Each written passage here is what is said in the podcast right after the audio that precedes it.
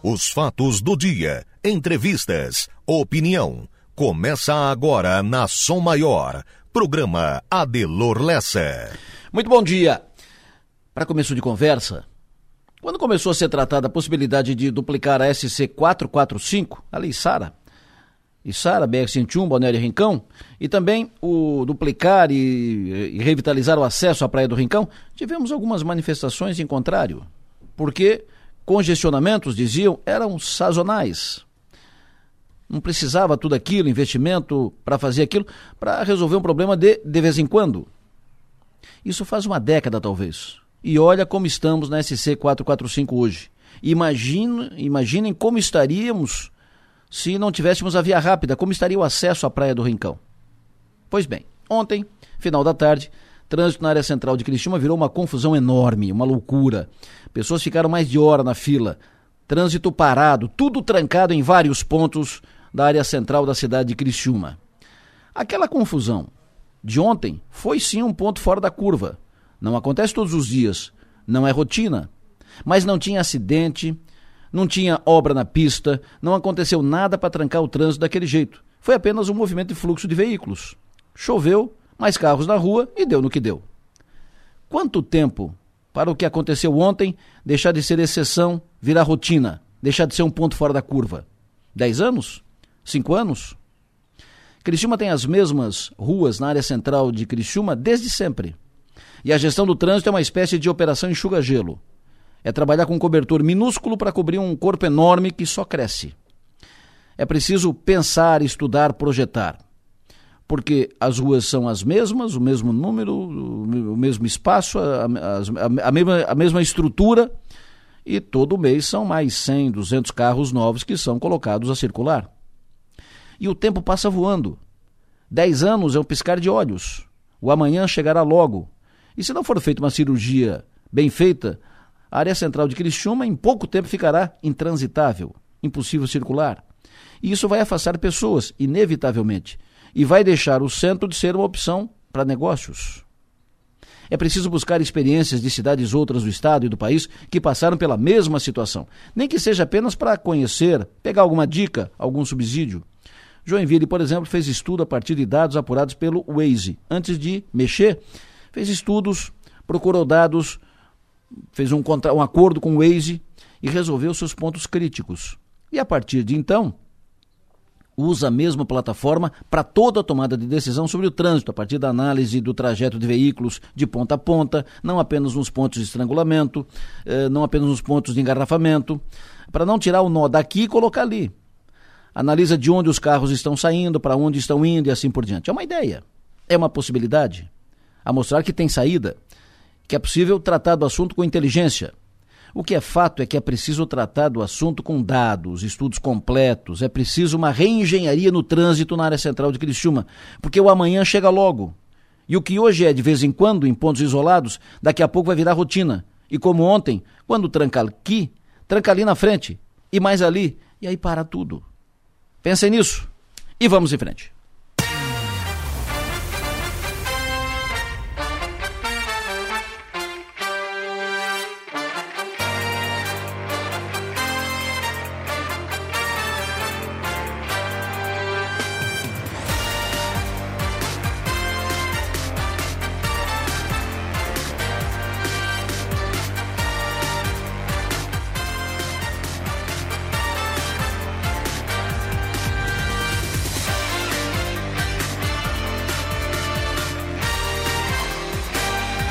Agora no sul do estado catarinense, 7 horas da manhã, 25 minutos.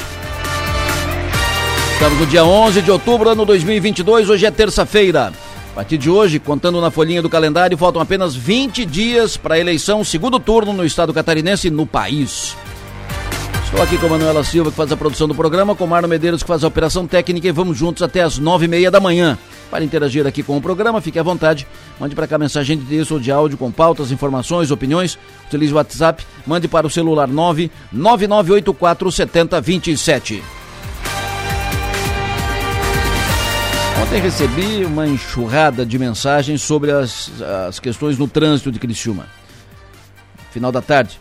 Quase congestionou meu, meu celular. E hoje toquei no assunto aqui na abertura, já recebendo também muitas e muitas mensagens de opiniões e dicas e tal. Enfim, essa questão do trânsito está na cabeça das pessoas, está na boca do povo, é preciso tratar disso e nós vamos falar mais disso durante o programa de hoje.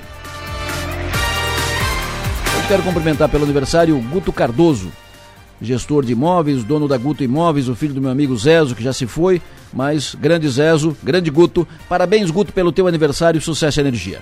Parabéns também para o aniversário do Murilo Daltoé Fernandes.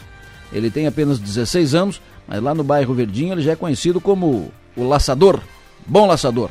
Alô Murilo, bom dia, parabéns. Parabéns também para o Lorenzo Sefrim, está completando 11 anos, filho do meu amigo Leonardo Leandro Sefrim, o Lorenzo, filho do Leandro Sefrim, parabéns pelo seu aniversário. Parabéns também para Maiara Gonçalves Martins, que é, trabalha no RH da Prefeitura de Criciúma. Quero cumprimentar hoje também pelo aniversário o Rodrigo Formentinho, Mário Sérgio Nunes. Cumprimento hoje pelo aniversário Fabrício da Rosa, Morgana Machado, Amanda Fonseca. Cumprimento a Patrícia Simão pelo seu aniversário. Cumprimento o Memé, Emerson Teixeira, jornalista, Memé, parabéns pelo seu aniversário. Seja e faça feliz. Vamos adiante. 7 horas e 26 minutos. Primeira informação. Alô, Enio Bis, bom dia. Pois não, Adelor, bom dia para você, bom dia para quem nos acompanha. A informação importante, Adelor, sobre a Ponte Anita Garibaldi, onde passam muitos veículos diariamente. E a informação da Polícia Rodoviária Federal é de que hoje, a partir do meio-dia, o trânsito vai estar com desvio. Vai estar com desvio é, parcial na Ponte Anita Garibaldi isso a partir do meio-dia. O trânsito só vai ter alteração no sentido norte-sul, portanto, os motoristas que vão seguir em direção a Porto Alegre devem ficar atentos. Ainda de acordo com a Polícia Rodoviária Federal, entre 7 da manhã e 8 horas da noite, somente veículos leves poderão passar pela ponte Anita Garibaldi em Laguna. Já caminhões e ônibus terão que circular pelo trajeto antigo, ou seja, a ponte de Cabeçuda. E no período da noite, vale a informação de que a interdição da ponte vai ser total para todos os tipos de veículos. E por isso os motoristas deverão passar também pela ponte de Cabeçuda, isso no período da noite. Essas mudanças apenas para um sentido, sentido norte e sul. Já no sentido inverso, sul-norte, o trânsito vai fluir em meia pista e não vai haver alteração no trajeto. É fundamental que motoristas reduzam a velocidade e redobrem a atenção ao trafegar pela região a CCR Via Costeira, a equipe da concessionária vai trabalhar diariamente na manutenção e essas alterações do trânsito na ponte Anitta Garibaldi devem uh, se estender pelos próximos 15 dias. E na SC 370, Serra do Corvo Branco, ela está interditada, Delor, desde maio, por conta das chuvas que atingiram a região, provocaram deslizamentos, problemas estruturais. Mas pelos próximos 10 dias, a informação que recebemos é de que a pista na Serra do Corvo Branco vai estar liberada, ou seja, veículos poderão trafegar normalmente até o dia 18 de outubro. A informação foi divulgada pela Secretaria de Estado da Infraestrutura e Mobilidade. E essa alteração no tráfego, ela foi um pedido da Prefeitura de Urubici, porque vai ter um evento de inauguração do novo Centro de Tradições Gauchescas do município e do Rodeio Crioulo Interestadual. Então a prefeitura pediu, eh, fez essa solicitação para tráfego liberado na Serra do Corvo Branco. Lembrando que o tráfego na Serra já estava liberado aos sábados e domingos e até o dia 18 de outubro passará, portanto, a ter fluxo de veículos durante a semana também. De qualquer forma, os motoristas devem trafegar com atenção na Serra do Corvo Branco.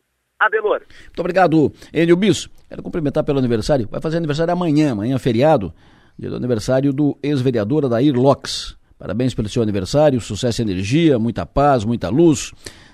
Vamos ao portal 48, redação do 48, Stephanie Machado. Alô, bom dia, informação de agora. Bom dia, Delor, bom dia aos ouvintes. Os serviços para a elaboração do plano de mobilidade urbana já iniciaram em Criciúma. Os trabalhos estão sendo desenvolvidos pela Secretaria de Obras por meio da empresa contratada Consultran, que é responsável pelo levantamento das pesquisas com os moradores criciumenses. O projeto tem como objetivo de definir as principais obras de mobilidade que o município precisa. E nesta quinta-feira, dia 13, a ação vai entrar na etapa de pesquisas domiciliares e também nas nove rodovias de ligação com municípios vizinhos presentes em Criciúma. As pesquisas vão auxiliar no investimento de recursos para novas obras na cidade, executando essas melhorias propostas pelo Plano de Mobilidade Urbana.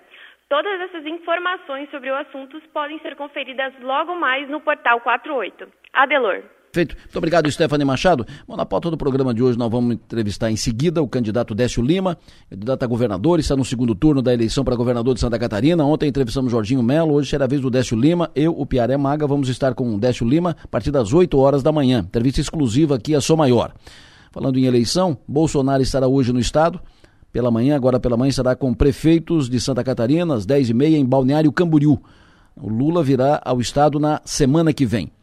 Faltou energia no final da madrugada aqui em Criciúma, na área central de Criciúma, nos bairros em torno da área central. Agora, por exemplo, está sem energia ainda ali na região da Mina Naspolini, Mina do Mato. Nós vamos falar com a Celeste em seguida sobre isso, quando volta a energia no, naquela região e o que, que houve, né? o que, que, faltou energia. Daqui a pouco a gente fala com o Zunei Casagrande aqui sobre isso, agora 7h31. Vamos ao tempo, Márcio Sônico, alô, bom dia.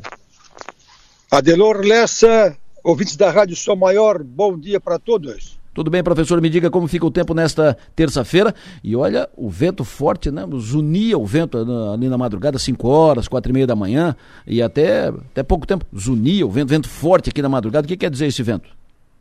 Adelora, o vento ele chegou aqui na região a velocidade máxima de 49 km. Aliás, 49 não, peraí, eu peguei aqui a última hora. Ele chegou a marcar é, 49 por hora aqui na região. É que tinha chuva junto, né? Nós tivemos muita chuva nas últimas 24 horas sobre a região litoral sul-catarinense e mais ou menos a, a chuva acumulada de ontem para hoje ficou dentro da expectativa que era de, de chegar em média a 60 milímetros. Criciúma chegou a 58, ali Tubarão chegou a 44, ali para Praia Grande chegou a 58 também. Então a região teve uma precipitação aí de 50 a 60 milímetros de precipitação entre ontem e hoje. Mas no estado, Teve local que choveu mais do que 100 milímetros, como eu falei ontem já. Ali aquela região que vai desde, desde ali Videira, é, Caçador, Monte Carlo, subindo até a fronteira com o Paraná. Teve locais que choveu mais do que 100 milímetros. Interessante que choveu pouco ali litoral norte, Itajaí, em direção a Joinville, choveu pouco. E a chuva ficou mais concentrada entre Florianópolis e aqui o extremo sul catarinense, subindo pelo Planalto.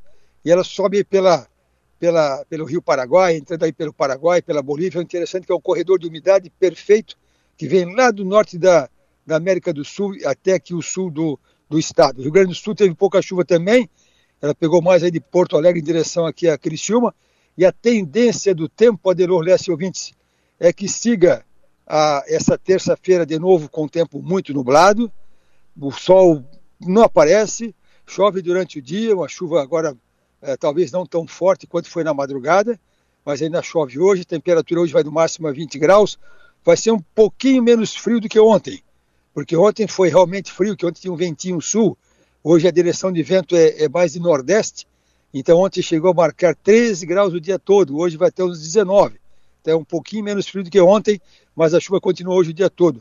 Amanhã, a grande expectativa, Nossa Senhora Aparecida, tem a peregrinação para 13 de maio, o pessoal vai bastante para, para aí, né? É, infelizmente está colocando tempo bastante nublado amanhã também, alguma chuvinha, chuvinha fraca, é, mais ali, mais para tarde, quem sabe quem vai bem cedinho, até quem sabe escape. É, a chuvinha de amanhã, quarta-feira, é mais do meio da manhã em diante, chuvinha fraca, então quem vai cedinho, talvez escape da, da, da, da chuvinha fraca. Quinta-feira tem previsão de chover de novo, Adelor, sexta-feira também, é, é, sábado ainda com alguma chuva aqui na região. Então, olha, o, gente, realmente, eu disse aqui em casa ontem para minha esposa economizar roupa para não sujar muito, porque não tem nem como secar roupa, né? Não tem, a não ser que tenha secadora, porque o tempo coloca o sol não aparecendo nos próximos dias, a temperatura não subindo muito, a umidade do ar muito alta, é, chuvas em qualquer dia da semana praticamente. Então segue assim o tempo, viu, gente? Infelizmente. Perfeito. O ouvinte pergunta amanhã no Balneário Rincão, Marcio.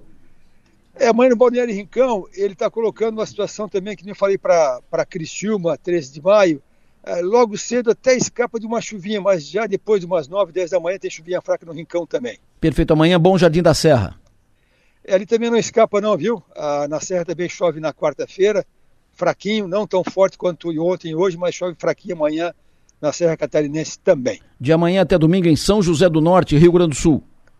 Ah, ali mais, olha, gente, quem, quem quer escapar da chuva, hum. dessa vez tem que ir para tem que ir para o sul, tá? Hum. Porque ali mais para o sul o tempo é bom. Então, quarta, quinta, sexta, é, é, tempo muito bom em São José do Norte, ao sul de Porto Alegre, todinho, tempo muito bom nos próximos dias, a partir de amanhã principalmente. Perfeito. O tempo e vento, quinta-feira e sexta-feira em Lauro Miller. É, quinta-feira e sexta-feira. Sexta Isso. Tá, o, ali também, é, quinta-feira volta a ter chuva em Lauro Miller, sexta-feira também. É, assim, mais vento forte, gente, não tem, viu? O pessoal está preocupado, né, com, com algum evento de vento forte. Na sexta-feira tem um ventinho sul, assim, um pouco mais apressado para Lauro Miller, mas assim, nada extravagante. Mas é, é alguma chuva tanto na quinta quanto na sexta em Lauro Miller. Perfeito. É, Curitiba, de sexta a domingo, frio? É, Curitiba, Curitiba primeiro é, é, o tempo também bem, bem fechado, né? Ele Sim. vai pegar também o tempo assim mais amarrado que nem aqui, essa banda de, de nebulosidade, ela fica também lá para o Curitiba. Então ela pega a sexta-feira chuvosa, quem sabe o sábado escape um pouquinho, e Curitiba, como tem um ventinho sul, ventinho da praia, Sim. é bom levar agasalho, que ela não passa dos 15 graus nos próximos, nesse final de semana também. O Kleber vai viajar de Criciúma para São Lourenço do Oeste, quinta-feira à tarde. Ele vai pegar que tempo na estrada e lá? Ele vai de, vai de, de moto, carro. será? Vai de carro. Tá, ele, ele, ele, vai quando, Adelor? Ele vai na quinta tarde. É, infelizmente pega chuva, viu? Tá pega bom. chuva desde aqui até lá em cima praticamente. Fim de semana, Foz do Iguaçu, no Paraná. É, a Foz do Iguaçu também está pegando esse tempo meio ruim, viu? Eu também está pegando esse tempo ruim. Foz do tá Iguaçu bom. também tem alguma chuva nesses próximos dias, inclusive no final de semana. Final de semana dá, uma, dá, umas, dá umas misturadas de sol com nebulosidade ali no Paraná, mas é um pouquinho melhor, mas aí tem alguma condição de alguma chuvinha. Já esquenta um pouquinho mais lá no Paraná, final de semana, vai uns 26 em Foz do Iguaçu no final de semana. Quinta-feira, domingo aqui em Jacinto Machado. É, quinta-feira. A domingo. É, ali na, naquela região também é, tem chuva, o vento não é, não é grande coisa, vai ter chuva na quinta-feira ali em Jacinto Machado. Sexta-feira, quem sabe, dá uma, dá uma estiadinha e de novo chove lá sábado e domingo também. Assim, o, o grosso talvez já tenha passado, viu? Tá bom. Essa chuvinha de quinta e final de semana é mais fraquinha. Sábado à tarde, Criciúma. É, sábado à tarde, Criciúma, o modelo está colocando é, alguma, algum tempo mais nublado, alguma, dá umas paradinhas de chuva, dá uma estiada, então quem sabe sábado à tarde dá uma. Não dá para aproveitar totalmente, mas está arriscado a ficar mais nublado apenas. Sábado chove em Florianópolis? Capital do estado está colocando, sim, é, a chuva na capital do estado no sábado também, tá? Não é uma chuva forte, mas tem. Tem sim nublado, não aparece sol, chuvinha fraca na capital também final de semana. Fim de semana, Uruçanga aí na Benedetta? É, Uruçanga também não escapa de ter alguma, alguma chuvinha fraca no final de semana. Sim. Uh, a Cirília, para dizer que o grosso da chuva forte já passou. Então pode ter chuvinha fraca tanto sábado quanto domingo Uruçanga, mas é, é pouquinha coisa, mas tem. O Haroldo te pergunta quando é que melhora esse tempo? Ah, olha, assim, gente, olhando aqui a prospecção, primeiro eu quero dizer para vocês que a, essas previsões que a gente lê, que a gente estuda de três meses, elas não, não, não nos orientaram em nada, sabe? Elas é, diziam que ia ser o outubro um pouco menos chuvoso e tal, ia manter o frio, o frio manteve, laninha. E, mas a, em termos de chuva, desceu essa banda de nuvens desde a, desde a, olha, ela vem desde a Venezuela, olha como a climatologia é, uma, é interessante, Delor, como o clima ele é conectado mundialmente. Ele vem desde a Venezuela, descendo pela Colômbia, pela, pelo Peru, Bolívia, desce até aqui no litoral catarinense.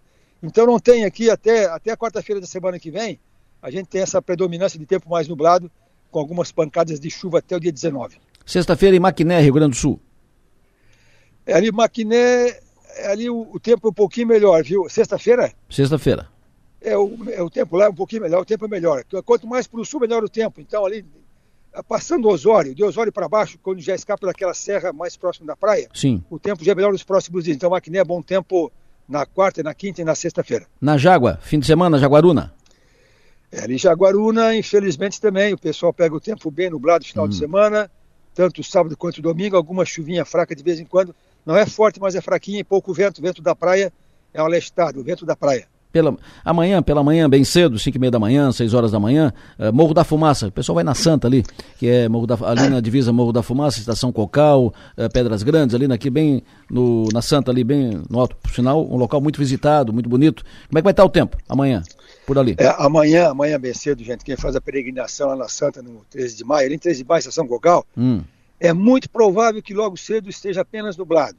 Tá. Pela previsão, amanhã cedo no, no, madrugada, amanhã cedo, nublado, até com nevoeirozinho, com aquela nevoazinha de morro, tá? Certo. Aí deve chover amanhã, depois de umas nove da manhã, fraquinho, mas pouquinha coisa. Então, é, não se assustem, porque, eu repito, a chuva forte é para ser ontem e hoje.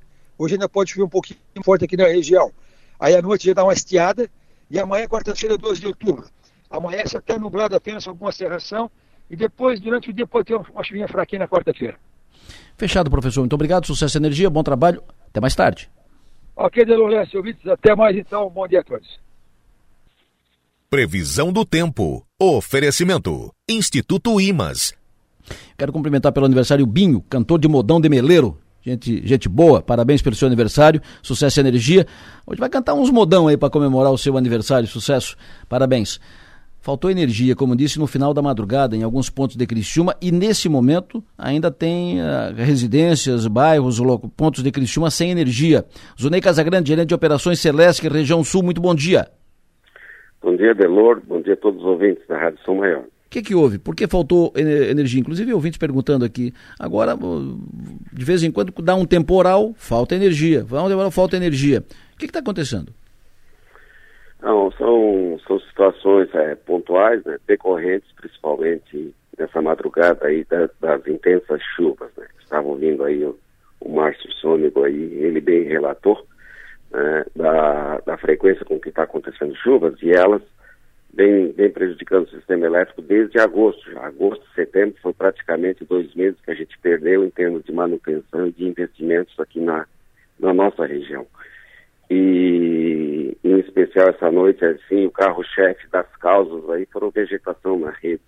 Muito galho de palmeira, muita coisa plantada também é, debaixo das redes, uma hora ultrapassa e aí com a chuva esses galhos acabam pesando e uma hora mais cedo ou mais tarde, com a ação do vento, né, acaba aí se, se projetando contra as redes e causando desligamentos. Sim. E realmente é, o número de ocorrências é generalizado, né, espalhado por toda a cidade. Perfeito. Hoje temos, nesse momento, né, agora são 7 horas e 43 minutos, nós temos a falta de energia onde? Só na mina Naspolini, Mina União, algum outro, alguns outros pontos de Criciúma? Não, nós temos é, foi, em, em, todas as regiões de Criciúma tem, tem chamadas é, pontuais. Né? Ali na região da Mina do Mato, ali nós tivemos ali um, é, foi vegetação também, e, mas ali causou mais problemas, né? Partiu os cabos, tudo, e e nessas situações, então, a gente isola o segmento de rede que está com defeito, energiza o resto, e aí inicia-se o, o, o, processo de manutenção. Naturalmente, a chuva atrapalhou bastante e ainda atrapalha. Graças a Deus, está é, tá tendo uma estiagem aí que vai dar um pouco mais de celeridade aos nossos atendimentos. Mas é, eu creio que até o meio-dia já esteja o sistema 100% normalizado, Adelô. Perfeito. Como é que está, aproveitando que o senhor está conosco, como é que está o processo de implantação da iluminação na via rápida? Termina quando? Quando é que toda a via rápida é iluminada? A via rápida a gente fez a opção de fazer o investimento por trecho, na medida que cada trecho é, fosse ficando concluído, a gente já energizava para evitar principalmente furtos dos cabos. Né? E já chegamos é, na reta final, no, no quilômetro final, lá próximo à BR-101, sendo que a nossa previsão é que se a chuva não atrapalhar tanto, né, a gente termina essa obra aí até o dia 10, 15 de novembro. O prazo contratual, em virtude dessa situação aí, é, foi prorrogado até, até, até 30 de novembro. Certo. Mas eu creio que o ritmo com que a obra está nesse momento aí bastante acelerado, todos os materiais comprados, tudo adquirido, o tempo ajudando certamente em meados ali de novembro a gente conclui a iluminação da via rápida. Perfeito. Zunei, muito obrigado pela sua atenção. Tenha um bom dia, bom trabalho e que nós não tenhamos uh, problemas de falta de energia tão cedo aqui. Um abraço. Tá certo, muito obrigado aí, estamos à disposição. 7h45. um dos mais tradicionais colégios do sul do estado de Santa Catarina, mudou de comando ontem. Ontem os pais dos alunos do Marista foram comunicados, receberam um comunicado sobre troca de comando na gestão do Colégio Marista Criciúma. Assume a direção do colégio, direção geral, professora Cláudia Corran, de Lima com a parceria do professor Valentim, que foi diretor do colégio durante muito tempo, e assim volta a gestão do Colégio Marista. O professor Valentim, diretor institucional do Marista, e a professora Cláudia, os dois estão comigo aqui no estúdio da Sua Maior. Muito bom dia, Cláudia. Bom dia, bom dia a todos os ouvintes. Prazer te receber. Igualmente. Bom dia, Valentim. Quanto tempo? Bom dia, bom dia, Delor. Alguns anos. Alguns anos. Bom dia a todos. Eu quero ouvi-lo sobre esse novo momento, essa virada de página no, no Colégio Marista. A Cláudia assume a direção geral do Marista, mas ela está no Marista há 30 anos. Tem uma vida no, no Marista. E o Valentim ficou quantos anos na, na direção do Marista, Valentim? De Criciúma? Isso. 15 anos. 15 anos. Uma gestão de 3, mais 3, mais 3. Depois Cascavel, Curitiba, voltei mais 5,5 depois Arquidiocesana de São Paulo. Perfeito. E, e aí, uma pausa. E agora foi chamado pelo Marista para uh, apoiar a Cláudia nesse momento de direção geral. Perfeito. Quero ouvi-lo sobre essa tarefa e quero te ouvir, Cláudia, sobre esse desafio de assumir a, a direção geral do, do Marista. É, você falava antes de amanhã, dia de caminhada e tal, Isso, né? isso. Dia 12. 12. Dia da criança. Dia da criança, Nossa Senhora Aparecida. Cláudia deve lembrar. Hoje, há 20 anos, as crianças do infantil prepararam as malas, prepararam as mochilas para fazer a mudança do prédio antigo, onde era a oficina dos irmãos maristas, Hum. aproveitada para a educação infantil, adaptada naquela época, e fizeram a mudança no dia seguinte, dia 12, dia 12 de outubro de 2002, nós trabalhamos normalmente, e acho que a Som Maior estava lá, fazendo a cobertura do evento, com a presença dos irmãos, maristas, familiares e tal. Mas, enfim, é, com essa alteração na gestão, com essa mudança de comando, os irmãos maristas me convidaram para representar a instituição localmente. Pelos anos de experiência que a gente tem, é, pela passagem por vários colégios como diretor-geral, então eu aceitei essa missão de estar ao lado da Cláudia, obviamente que não vai ser full time, né? Mas a gente estará à disposição eh, de famílias, de professores e de alunos, mas sobretudo com o auxílio à Cláudia nesse, pelo menos nesse momento de transição, né? Para dar os passos eh, necessários, dar continuidade ao proje aos projetos que o Marista tem eh, em andamento. Cláudia, como é que recebe essa tarefa, essa missão e quais teus planos, tuas ideias, teus desafios? Um grande desafio, né? Mas há de convir comigo que eu estou muito bem acompanhada. Muito bem acompanhada. Tem um craque do lado. É, realmente o Valentim ele fez parte de toda a minha caminhada como educadora.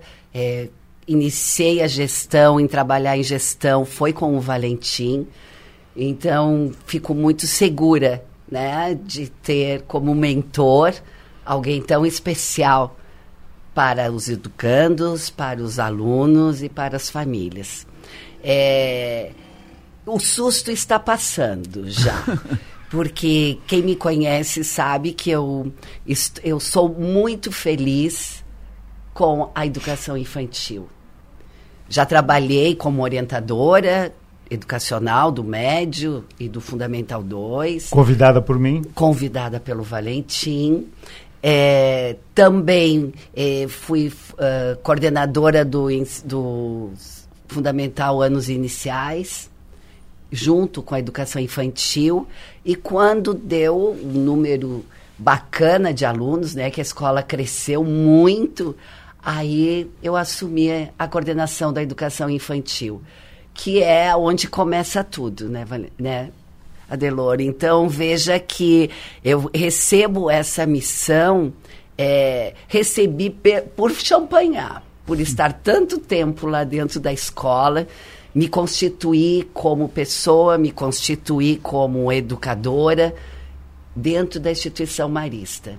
Então, é, Já tem 30 anos de Marista? Recebo esse convite por gratidão, sabe? Aceito esse convite com grande gratidão que eu tenho pela formação marista, é, que me ajudou muito na minha família e de o desejo sempre e alegria de estar entre as crianças e os jovens.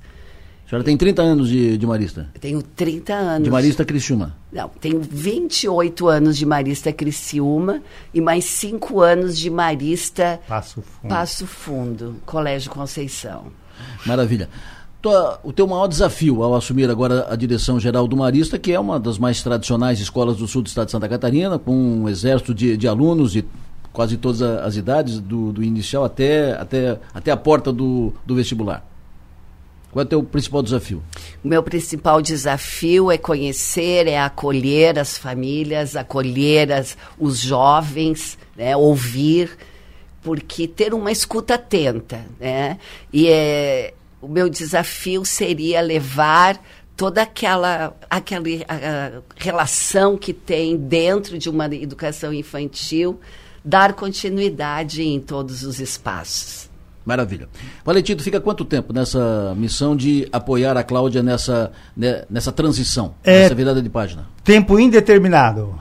É, o andar, o dia a dia, a, vamos dizer assim, a, a sintonia da Cláudia com a gestão de dirigir esses três importantes segmentos dentro da escola é que vão dizer, né? Eu Posso me retirar ou devo continuar mais um tempo, mas é por tempo indeterminado. Assim foi a nossa conversa com os sumaristas. Só confirmando, o Marista hoje está com quantos alunos de todas as séries? Hoje está um total de 1.600. 1.600 alunos. 40. É um exército, bom trabalho. É, realmente. Prazer te ver, Eu Valentim. só queria dizer às, às famílias né, que nos ouvem é que a nossa missão já é, herdada por Champagnat, né, nós faremos de tudo para que aquilo que as famílias buscam, que a gente sabe que é o resultado, um bom resultado acadêmico, mas também a entrega de uma formação humana, de vivência nos valores, para que seja no futuro, assim como você teve um filho lá com a gente, né? Que sejam pessoas Tem dois netos hoje lá. É, então, dois netos, olha É. que legal. Vou conhecê-los. É, pessoas diferenciadas no mundo, no mercado, enfim, é, como pais de famílias ou como profissionais. Então, a entrega de bons resultados, de excelentes resultados, e essa formação humana é o nosso desafio. O colégio, é, se ele já está bom, e ele está muito bem, mas pode melhorar. Então, desafia, nós estaremos nesse desafio, contando com o apoio de uma grande equipe de diretores, né, de professores, de educadores e também com o apoio das famílias no atendimento às crianças e aos jovens. Nos teus tempos eu tive dois filhos lá. Agora nos tempos da Cláudia tem dois netos. Então, me lembro muito bem do Arthur e a sua Alice. Alice. Isso. Muito bem. Foi um prazer, Adelor, estar aqui. Imagina, prazer te rever. Cláudia, parabéns pelo, pela, pela nomeação, pela, isso é reconhecimento, né? É reconhecimento, é reconhecimento na sua capacidade, que faça um grande trabalho e sucesso. Um grande desafio. E aqueles que não conhecem o Colégio Maristas, as portas estão abertas Isso. para o nosso relacionamento. Obrigado, Adelor. Conversei com a Cláudia Corran de Lima, nova diretora-geral do Colégio Marista, empossada ontem, anunciada ontem, com Valentim Fernandes, ex-diretor do Marista, agora diretor institucional do Colégio Marista. É, está na hora de nós começarmos a falar de eleição. Eleições 2022. Seu voto elege o seu destino. Oferecimento. Clínica de Olhos São José. Cuidar dos seus olhos é olhar para o futuro. Lojas Adelino. Apaixonada pelo cliente. Giasse Supermercados. Pequenos preços, grandes amigos. Colina Volkswagen. Unesc, venha com a gente. Graduação Multi-Unesc. Cada dia uma nova experiência. Unimed, faça o seu plano de saúde. Todos podem ter Unimed Criciúma. Brametal, onde tem energia, tem a nossa marca. Heraldo Construções, isso é alto padrão. E Grupo Atlantes, soluções em água potável, esgotamento sanitário e limpeza urbana. Hoje é dia de entrevista especial aqui no programa. Piara Bosque, alô, bom dia. Tá sendo- bom dia, nosso convidado. Tudo bem, tudo bem. O Piara, o Piara tá em Lages, Planalto Catarinense, Isso. Serra Catarinense. Frio aí, ô Piara? Menos do que eu esperava, mais frio. Menos do que eu esperava e mais do que eu queria. É, mas aqui, se aqui tá frio, imagina em Lages. Maga, bom dia, Maga. Bom dia, Delor. Bom dia, o Piara. E bom dia, candidato Décio Lima. Vamos ver se o áudio, se o sinal de internet tá bom. Décio Lima, bom dia, Décio Lima. Bom dia, Delor. Bom dia, Maga. Bom dia, Piara. Tá bom, tá bom o sinal? Prazer enorme estar aqui com com esse trio maravilhoso da comunicação, do jornalismo de Santa Catarina. Prazer é nosso, Décio. O áudio tá bom, o sinal tá bom, com, com Piara também. Então vamos começar a nossa entrevista. É um prazer estar aqui contigo, Décio Lima. Uh, a tua presença aqui nessa entrevista e a tua passagem para o segundo turno já é uma grande vitória para o Décio Lima, para o PT estar no segundo turno da eleição. Primeira vez que o PT está no segundo turno da eleição em Santa Catarina. Mas no segundo turno, Décio, tu chega numa, numa condição que não é favorável. Tu chegou com o teu adversário tendo praticamente o dobro dos votos que tu tiveste no primeiro turno. E assim começa o segundo turno. Como fazer essa virada, Décio? Por onde buscar, por onde trabalhar para chegar no, no momento, numa situação vantajosa na reta final? Primeiro, mudando você. Eu? eu tenho que mudar, é, tem que mudar você. eu tenho que mudar, eu tenho que mudar esse pensamento do improvável, né? Porque o improvável é o provável. Mas eu, né? nem, di, mas eu nem disse que tu é improvável, só disse que tu tens uma tarefa dura pela frente. Mas você começa com as minhas dificuldades, e te confesso, Adelô, é. que eu não começo nenhum processo e nunca fiz isso na minha vida. Você falo aqui com muita ternura, viu, Maga, o Piara, porque eu e o Adelô somos pertencentes a uma geração, né, e nos conhecemos lá na nossa juventude tenho essa liberdade aqui de, de dialogar com ele, com esse espírito sempre de amigo. É, quero aproveitar, Adelô, para parabenizar a Som Maior, é, toda essa equipe extraordinária pela forma como conduziu o processo da democracia aqui em Santa Catarina. É, quero aqui deixar o, o, agradecimento daquilo que pertenço. Né? É, acho que essa é, uma, é um caminho que constrói respeito e garantias é, daquilo que todos nós aqui nesse momento queremos. A, a democracia como um valor universal, como a forma de nós construirmos os sonhos e os caminhos para o povo brasileiro e para o povo de Santa Catarina. Eu quero dizer para você é, de que nesse momento me reúno aqui com um sentimento grande que me foi tocado quando a sabedoria me permitiu ler Spinoza. É a paixão. Eu estou desde o começo da minha atividade pública quando você acompanhou na juventude, na luta pela democracia, na luta contra a ditadura, contra o arbítrio, nos caminhos que eu trilhei, é, nunca me faltaram esse elemento da paixão. Que eu acredito que é assim como vocês têm pela radiodifusão e pela comunicação. E, a, e com a paixão não há diversidade, não há absolutamente nenhuma fronteira que possa gerar dificuldades. Aliás, Adelô, eu já tive episódios como esse. Né? Na minha eleição em 1996, é, a prefeito de Blumenau, eu aparecia sem qualquer perspectiva.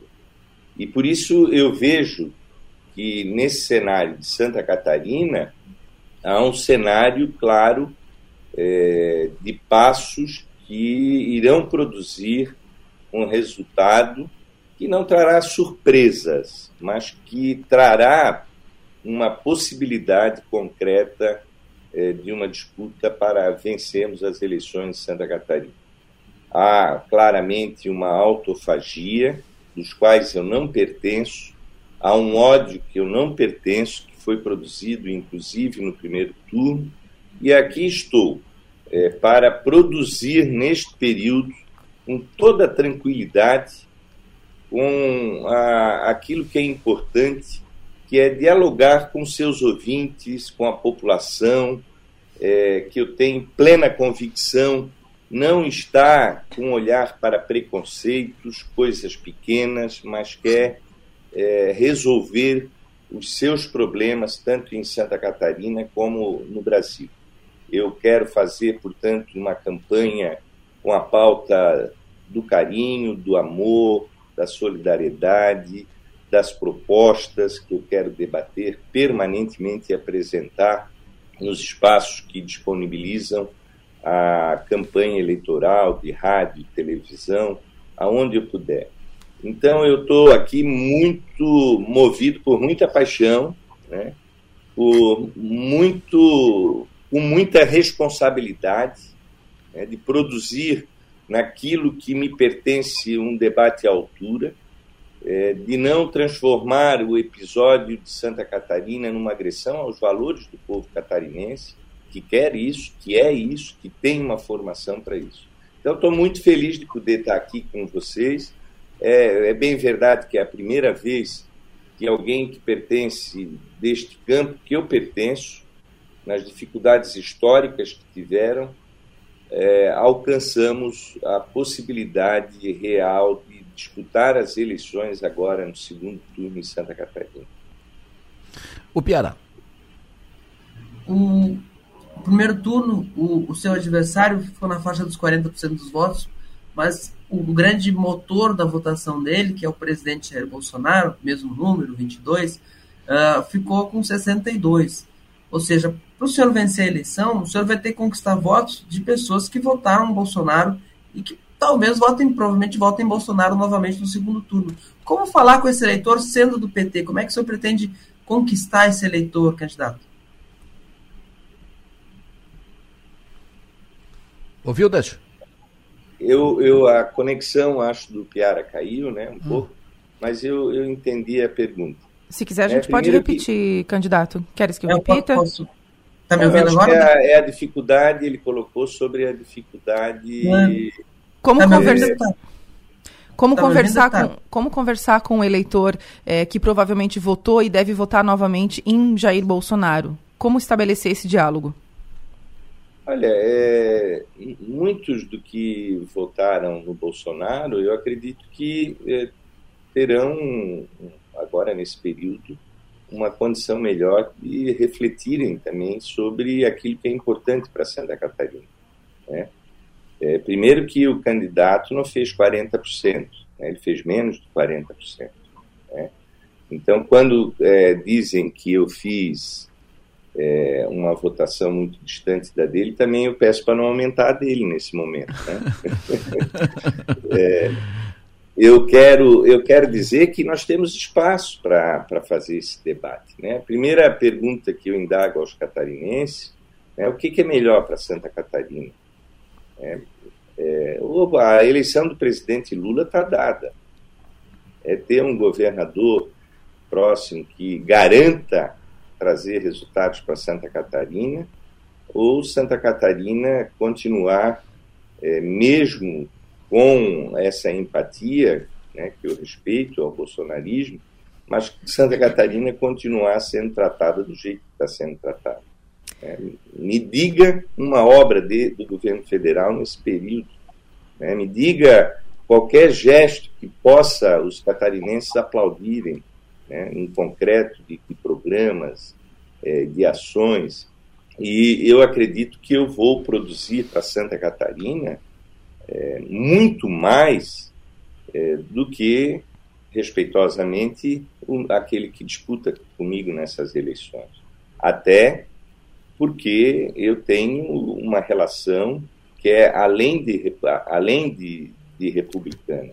Ela será uma ação de trazer para Santa Catarina ah, o período que o, o governo federal é, deixou de fazer, principalmente nos últimos seis anos. Nós temos uma dívida grande. Né? Eu quero discutir com vocês, por exemplo, a questão hospitalar de Criciúma e da região. Né? São dívidas que nós temos que pagar com a população. Né? Por que, que não temos um hospital regional em Criciúma? Por que, que, não, por que, que nós temos uma obra que começou na década de 80, né? uma obra de infraestrutura importante para regionalizar, eu quero trabalhar essas questões. Por quê? Porque governar é levar resultados. Governar, e é dessa forma que eu vou também procurar me diferenciar. Eu vou fazer um governo plural, com todos os segmentos que protagonizam a vida do povo catarinense. Eu vou respeitar as biografias políticas, eu não vou ficar é, fazendo processos vinculados aquilo que há de mais perverso na política brasileira e aqui em Santa Catarina também, que é o chamado fisiologismo da política. Eu vou fazer um governo que enfrente e resolva historicamente os problemas de Santa Catarina, com planejamento estratégico, com garantia de recursos federais do governo, do, do futuro governo do presidente Lula, para a gente poder é, é, fazer com que o povo catarinense seja respeitado, que a nossa economia cresça, como cresceu na época do governo nosso, do Lula e da Dilma, fazer com que a gente gere empregos, que a gente dê uma condição econômica hoje para os micros e pequenos empreendedores, para a nossa agricultura familiar, que nós enfrentamos, venhamos a enfrentar o desafio da educação, é, para que ela, essa educação entre no mundo novo, principalmente com a valorização dos nossos professores. Vou fazer um governo que seja é, e que reconheça o maior patrimônio que esse Estado tem, que são os nossos servidores, em todo o alcance da sua execução, dos seus trabalhos, das políticas de Estado, é, fazer com que eles tenham aquilo que eu tenho, paixão é, no processo de governar o nosso Estado e eles precisam ser valorizados. Vou corrigir os erros e vou fazer um processo é, que garanta o povo catarinense aquilo que ele quer. Não vou fazer governo de partido, não vou. A, a eleição termina, a responsabilidade com a política e a pauta dos problemas de Santa Catarina começam e precisam ser resolvidos. É, então é assim que eu consegui sair com 80 5% de aprovação quando governei por dois mandatos seguidos a cidade de Blumenau, quando governei estruturas públicas como o Porto de Itajaí, com a segurança da responsabilidade, com a segurança de garantir um Estado eficiente, um Estado moderno, um Estado que esteja na sua mão catarinense, num aplicativo desburocratizado, onde ali você marque a sua consulta, resolva o seu problema de educação, a sua burocracia, um Estado que esteja presente aí com vocês, por exemplo, né? porque eu não quero governar do jeito que Santa Catarina foi, é, é, sempre foi governada. Como é que eu quero governar? Eu já falei, eu quero governar como um governador presente e que ali não leve os, os recursos para aquilo que eu quero, mas que a comunidade sente e possa decidir as suas prioridades. É o hospital, então vamos investir no hospital. É o contorno, então agora vamos resolver o problema do contorno. Okay. É o problema da educação, então vamos resolver. É a própria população nas 21 micro-regiões de Santa Catarina que vão decidir a forma que o governador deve atuar. E tudo, Adeloro, Piara, Maga, dentro daquilo que é fundamental para o nosso Estado, que é política de Estado, não uma política é, de um governo. Os governos eles são temporâneos, né? eles têm começo e fim, mas a solução dos problemas às vezes ultrapassam o tempo da governança e por isso nós temos que garantir efetivamente políticas de Estado. Por isso que provavelmente vocês vão me perguntar: você vai continuar com o Plano Mil? Você vai. Tudo aquilo que é bom vai permanecer, né? porque nós não podemos mais é, fazer com que aquilo que é responsabilidade do Estado seja interrompido quando as coisas são boas para a população e para o povo de Santa Catarina. Odécio, deixa eu te pedir aqui, agora eu vou passar para a Maga fazer a pergunta, deixa eu te, te pedir, encarecidamente, se possível, um pouco mais conciso nas respostas para a gente aproveitar melhor o tempo. A gente tem um, um, várias perguntas aqui a fazer, mas daqui a pouco a gente não, não consegue fazer todas e aí a gente uh, não consegue explorar positivamente como a gente pre pretende. Se possível. Obrigado. Maga. Vamos lá. Você fica à vontade para me interromper. Pra... Não, não vamos fazer isso. Candidato, então vamos falar de proposta. É, o Unedu, que é um programa de financiamento de bolsas de estudos para a educação superior, saltou de é, 50 milhões de investimentos em 2018 para é, 500 milhões em 2022. É, Criciúma tem uma importante universidade comunitária que é beneficiária, como todas as outras universidades comunitárias, do Unedu, que é a nossa UNESCO, né, que impacta toda a região sul. Eu quero saber efetivamente que propostas o senhor tem para a educação superior e como pretende tratar o Unedu. Olha, primeiro que eu quero te dizer que não há como não se ter orgulho do, da construção das nossas universidades comunitárias. Né? É, eu quero te dizer que eu sou pertencente à minha formação nos cursos de ciências sociais, de direito, numa universidade comunitária.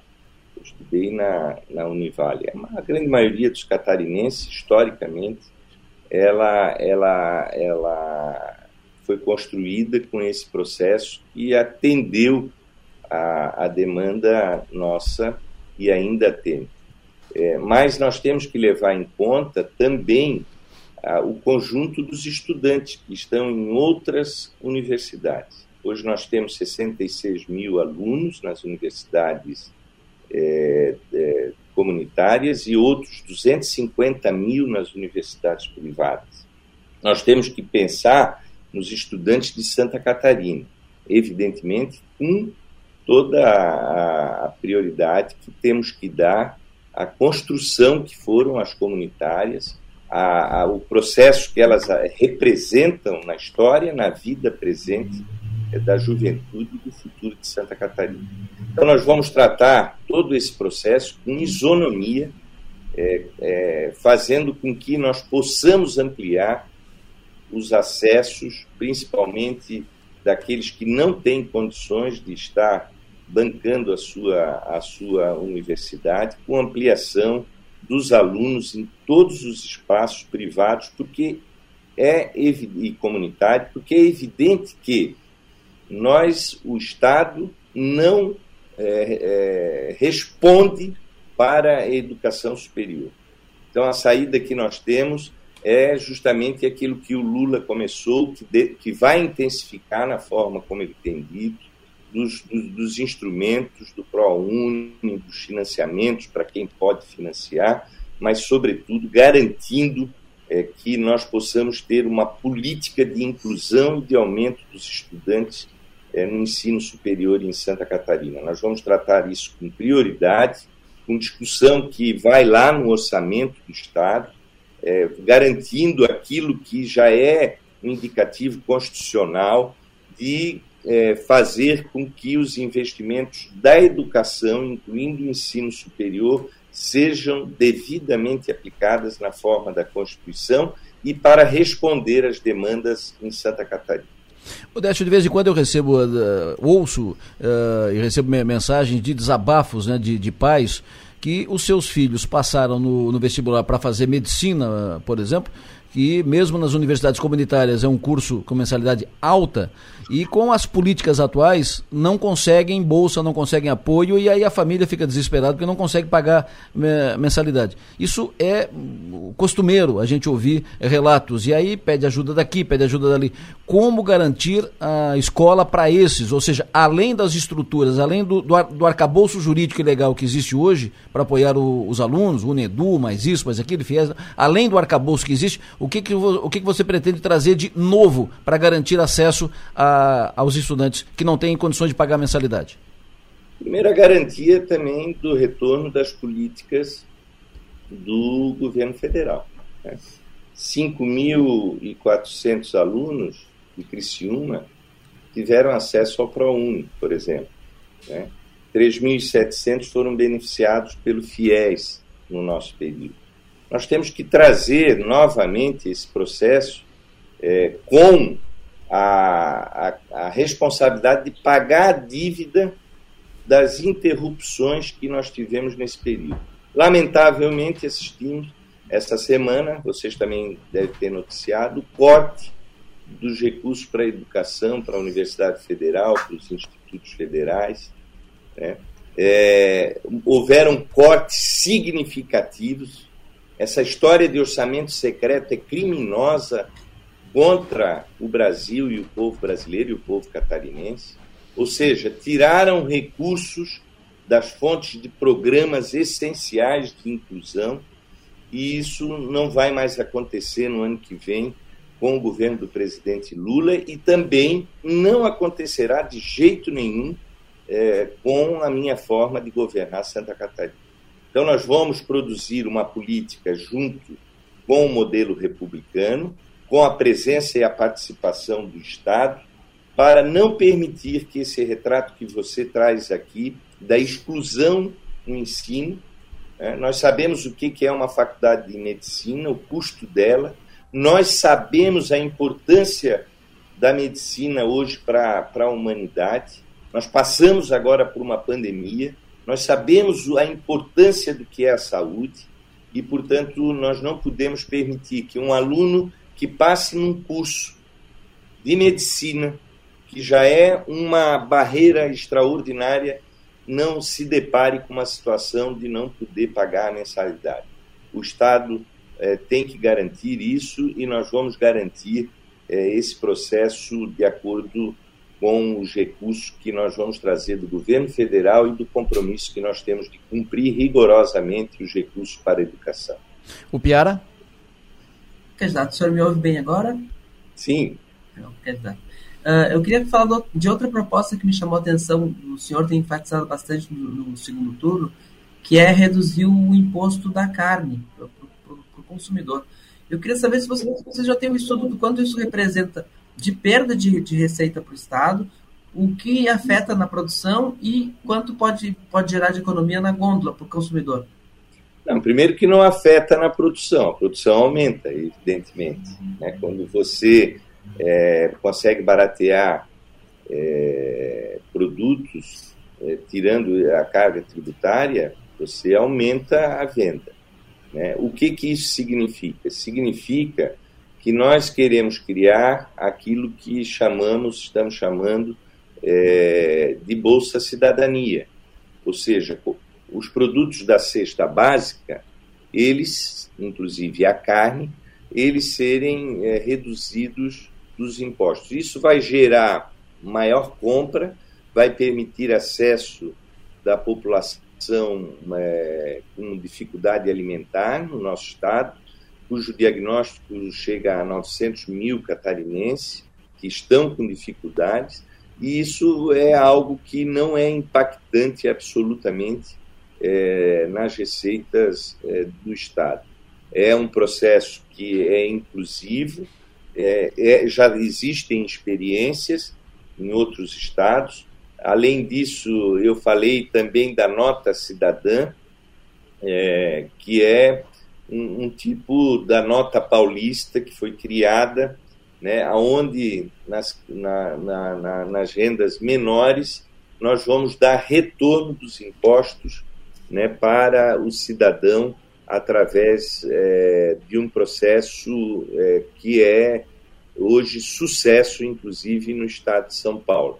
Então, são, são situações emergenciais para nós superar as, as dificuldades que estão colocadas é, pelo povo do modo geral, que teve a redução da sua renda, que vive um processo inflacionário duro. Nós temos ainda que enfrentar o processo do, da gasolina, do óleo diesel, que precisa ser resolvido do, pronto, do ponto de vista estruturante pelo governo federal, e nós vamos, com isso, fazer com que cada vez mais nós venhamos a incluir o povo no orçamento, que é a grande, a grande frase que o presidente Lula tem colocado. E eu acho que são medidas simples, não são impactantes em receitas e que elas são viáveis com toda tranquilidade. Uh, Maiga? Candidato, eu recebi uma pergunta de um ouvinte aqui agora é, e ele quer saber a sua opinião sobre o piso da enfermagem. Bom, eu, Maga, eu sou casado com uma enfermeira que tem um protagonismo histórico né, na luta pela enfermagem, a Ana Paula Lima, que agora se elegeu deputada federal, uma votação expressiva, e não tenham dúvidas né, de que eu sou pertencente a esta causa, é, já lutei como deputado federal, eu acho que nós não podemos tratar isso com a irresponsabilidade como foi tratado recentemente, apenas como uma política meramente eleitoreira. Nós temos que institucionalizar. A enfermagem se tornou o alicerce da saúde pública, do nosso SUS. É, a, a enfermagem ela é fundamental nos processos hoje de garantir a saúde para o nosso povo. E nós não podemos imaginar é, que nós tenhamos esse retrato de desprezo por uma atividade tão importante é, para Santa Catarina e para o Brasil. Eu sou favorável ao piso, vou lutar pelo piso. Em Santa Catarina, se for governador, vou garantir o piso. E a Ana Paula é, vai para Brasília com uma prioridade das políticas que ela sempre defendeu e pertence na defesa do piso da enfermagem. Odeste, nós tivemos a queda no preço da gasolina uh, em função, entre outras, entre outras ações, em função da redução do ICMS, quebra do ICMS da, da gasolina. Isso acabou provocando queda na receita do, dos municípios. Então, duas perguntas para ti em relação a isso. Eleito governador, mantém essa política do ICMS em relação ao preço da, da gasolina? Segundo, como compensar a queda de receita dos municípios? Bom, a parte da premissa é que ninguém pode onerar mais do que já está sendo o povo catarinense. Né? É, agora, a questão da, do preço da gasolina, ele impactou em 3 bilhões e 500 milhões as receitas do Estado, que representa um mês de arrecadação praticamente em Santa Catarina. É impactante. Né? São recursos que nós poderíamos estar resolvendo vários problemas estruturantes. A gasolina não baixou, eles, ele, a gasolina continua caro, dolarizada, e eles mandaram a conta para os estados e também para os municípios. Foi isso que fizeram. Né? Então, o problema da, do, da gasolina nós, nós vamos ter que resolver com a retomada do pré-sal, que foi pilhado para os interesses das petroleiras internacionais, um produto que era nosso, que era para estar sendo garantidor da nossa soberania, que era para ser muito mais barato do que era, inclusive, é, a, antes desses acontecimentos. E eu me recordo muito, o Piara, com muita tristeza, Delor e Maga. Eu estava lá naquele dia 17 de, fevereiro, de, de abril, quando impeachment a presidenta Dilma. Era um domingo, e aquilo foi por conta desse acontecimento. Na semana seguinte, o Congresso silencioso se reuniu e entregou o pré-sal aos interesses das petroleiras e os interesses internacionais. Que o presidente Lula já tem falado, nós vamos retomar, porque isso é fundamental para o crescimento econômico, para a nossa soberania e também para a qualidade de vida do povo brasileiro. Agora, enquanto isso perdurar, nós não podemos é, onerar o povo catarinense. De maneira que eu quero aqui dizer que, inclusive, doloroso está sendo para os municípios e para os estados, doloroso, mas quero concordar com a atitude do governador Moisés, que naquela oportunidade é, tirou de si da, das ações que ele poderia realizar enquanto governador para não lesar ainda mais o povo catarinense com a questão do petróleo. Mas isso aí não vai segurar dessa forma apenas com redução de impostos, porque ela está dolarizada e é isso que nós precisamos é, interromper no Brasil. Maga?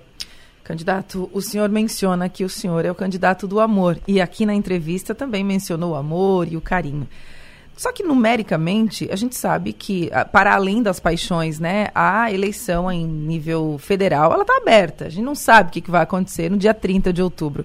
Caso o senhor seja eleito aqui e o Bolsonaro seja eleito para ser presidente, quanto tempo vai durar o amor e o carinho na sua gestão? Ele é eterno, Marta. Ele é eterno. É. Ele é eterno. Eu não tenho problema de, de conviver com as diferenças eu convivi com o Bolsonaro 12 anos debaixo do mesmo teto como deputado federal. Embora lá naquele espaço eu ficava a todo momento defendendo as mulheres, principalmente, que eram agredidas, que ele fazia atos de violência, amigos que ele não conseguia responder nas palavras, ele queria responder na força. Mas eu jamais vou ser alguém que vou entrar num ringue dessa forma eu vou entrar sempre num ringue com o um abraço fraterno, como sempre fiz com toda a, a, a, divergência política de Santa Catarina. Eu não tenho problema. Em todos os debates, Maga, inclusive esse debate histórico que o Adelor nos propiciou, é, vocês nos propiciaram aí na Som Maior, eu, eu abracei a todos. Eu desejei felicidade a todos. Do lado daquele que diverge de mim, é um ser humano que tem as suas dores, que tem as suas famílias. Eu não vou jamais. Opa. Perdemos o contato com o deputado, com o ex-deputado, o ex-prefeito, o candidato Décio Lima. Uh, perdemos o contato com ele, vamos tentar restabelecer para encerrar a, a entrevista. Uh, enquanto isso, ai, voltou. Alô, Décio? Voltou, Décio? Voltou. Voltou. Voltou. Vai lá. Fica à vontade. Não, eu dizia para a Maga que é, eu não tenho, nunca tive dificuldades de conviver com, a, com as adversidades de pensamento da política, porque é, eu compreendo que nós não podemos jamais, e nada na vida, ultrapassar os valores humanistas que deram certo ao longo da nossa história, que é a solidariedade, que é o amor, que é o abraço. Eu não tenho problema de conviver com ninguém, né? por mais que alguém é, tente me xingar, eu vou abraçar. Isso é, é, faz parte do meu ser, da minha vida. É assim que eu sempre governei, aonde eu estive, é assim, é sempre assim farei, porque nós temos que respeitar o ser humano acima de tudo. O Piara? Hum, vou fazer uma pergunta que eu fiz ontem para o candidato Jorginho, que é sobre o, o perfil do secretário da Fazenda no governo Décio. A gente teve no governo governo, aquele governo interino, do, do aquele governo tampão do Eduardo Moreira, Paulo Eli, que é um fiscalista, é um homem da máquina, um servidor de carreira. E a gente te, teve nos governos do Colombo, a maior parte, e nos governos do Henrique, gente de fora. Às vezes do empresariado, às vezes da política. Que perfil que a gente pode esperar do homem que vai ter a chave do cofre no governo do Décio Lima?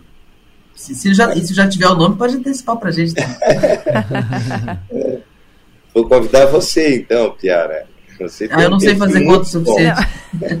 ah, não, veja, o Piara, eu vou, ah, se a, a, vida honrosamente me der essa possibilidade, eu vou é, fazer um governo discutindo com a sociedade.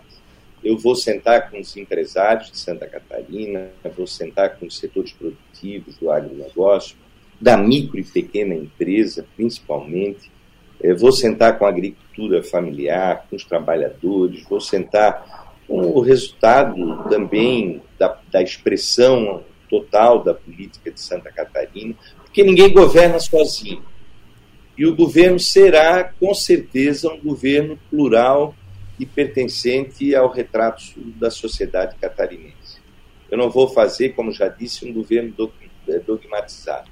Evidente que na, na construção disso, vamos observar dois perfis também nas indicações. Né? Quando eu governei Blumenau, os empresários me ajudaram indicando vários quadros executivos que foram extraordinários é, das suas próprias empresas, inclusive. É, nós temos vários valores, né, como que você citou do atual secretário, que é, é uma pessoa que nós, né, tem todo o nosso respeito, porque é um, um, servidor do Estado de Santa Catarina, mas dois aspectos nós vamos ter que observar. Claro, a qualificação técnica, o envolvimento com a causa né, e a paixão de se dedicar né, de corpo e alma é, para a área que ele foi escolhido. Isso são dois elementos fundamentais né, para que a gente possa dar garantias ao povo catarinense de uma boa gestão. Perfeito. Maga, a tua última pergunta. Candidato, como é que o senhor é, pretende conduzir essas três semanas que faltam é, até o dia da eleição? Teoricamente, né, a gente tem aí duas semanas, quase duas semanas, um pouquinho mais de duas semanas e meia. Como é que o senhor vai fazer a sua campanha nesse período? Olha, eu vou fazer uma campanha, Maga, propositiva, como estou fazendo, uma campanha que vai também mostrar o retrato é, daquilo que é importante para esclarecer o povo catarinense, dos acontecimentos, da realidade. É, não vou deixar de fazer o debate, né, mas vou fazer uma campanha com muita serenidade, com muito carinho, com muito respeito. Não vou fazer me utilizar de fake news, porque somos vítimas o tempo todo desses acontecimentos. Não vou usar nenhum mecanismo espúrio né, é, que a gente sabe que estão usando. Né, agora teve uma denúncia recente aqui em Santa Catarina do primeiro turno. Né, vou fazer uma campanha como é a expectativa da maioria do povo catarinense. Eu vou apresentar as propostas, eu e a Bia Vargas né, temos um retrato de causa que pertencemos, né? Vou fazer uma campanha muito dirigida às mulheres também de Santa Catarina, que são a maioria, né?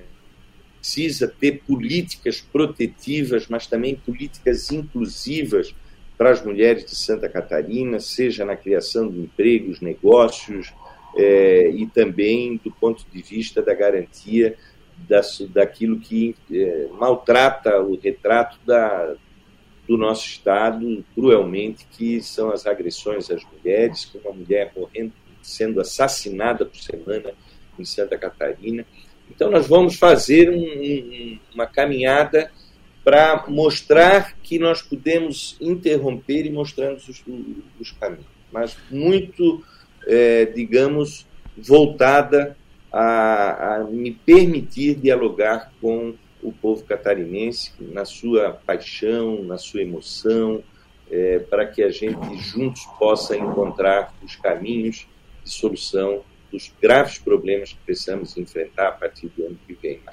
Odete, para fechar, me fale de hospitais, uh, hospitais filantrópicos. Uh, a maioria dos pacientes SUS são atendidos, a, a maioria é atendida pelos hospitais filantrópicos, fora da, da rede pública, onde não temos os hospitais públicos. Como tratar, como, é, como seria a tua relação sendo governador, com esses hospitais filantrópicos que uh, andam aí com pires na mão, com chapéu na mão, pedir, uh, em busca de recursos para fechar as contas, porque é um desequilíbrio entre o que o SUS paga e o custo real. Então nós temos hospitais que já foram referência, que estão com dificuldades, aqui em Jaguaruna, Hospital de Sombrio com, com dificuldades, e, tendo que fazer das tripas o, o coração, muitas dificuldades. Como é que o senhor trata hospitais filantrópicos que atendem a maioria dos pacientes do SUS? Alguma política especial de uh, aporte para compensar a defasagem da tabela SUS? Uh, como é que com, como fazer para garantir equilíbrio financeiro para que esses hospitais continuem atendendo, que senão daqui a pouco arrebenta a corda? É inacreditável que um setor tão estratégico que cuida da vida viver na vulnerabilidade. Esse retrato que você traz é grave no estado todo. Nós tivemos uma queda dos recursos do SUS para Santa Catarina, que eram de 4 bilhões e 300 milhões é, no nosso governo, hoje é 3 bilhões e 700 milhões. Isso impactou os hospitais filantrópicos que exercem uma importante tarefa de atendimento pelo SUS. Eu quero te dizer que nós vamos, a primeira coisa, interromper qualquer forma de, de, de preconceito entre o Estado e a filantropia, porque a filantropia é fundamental.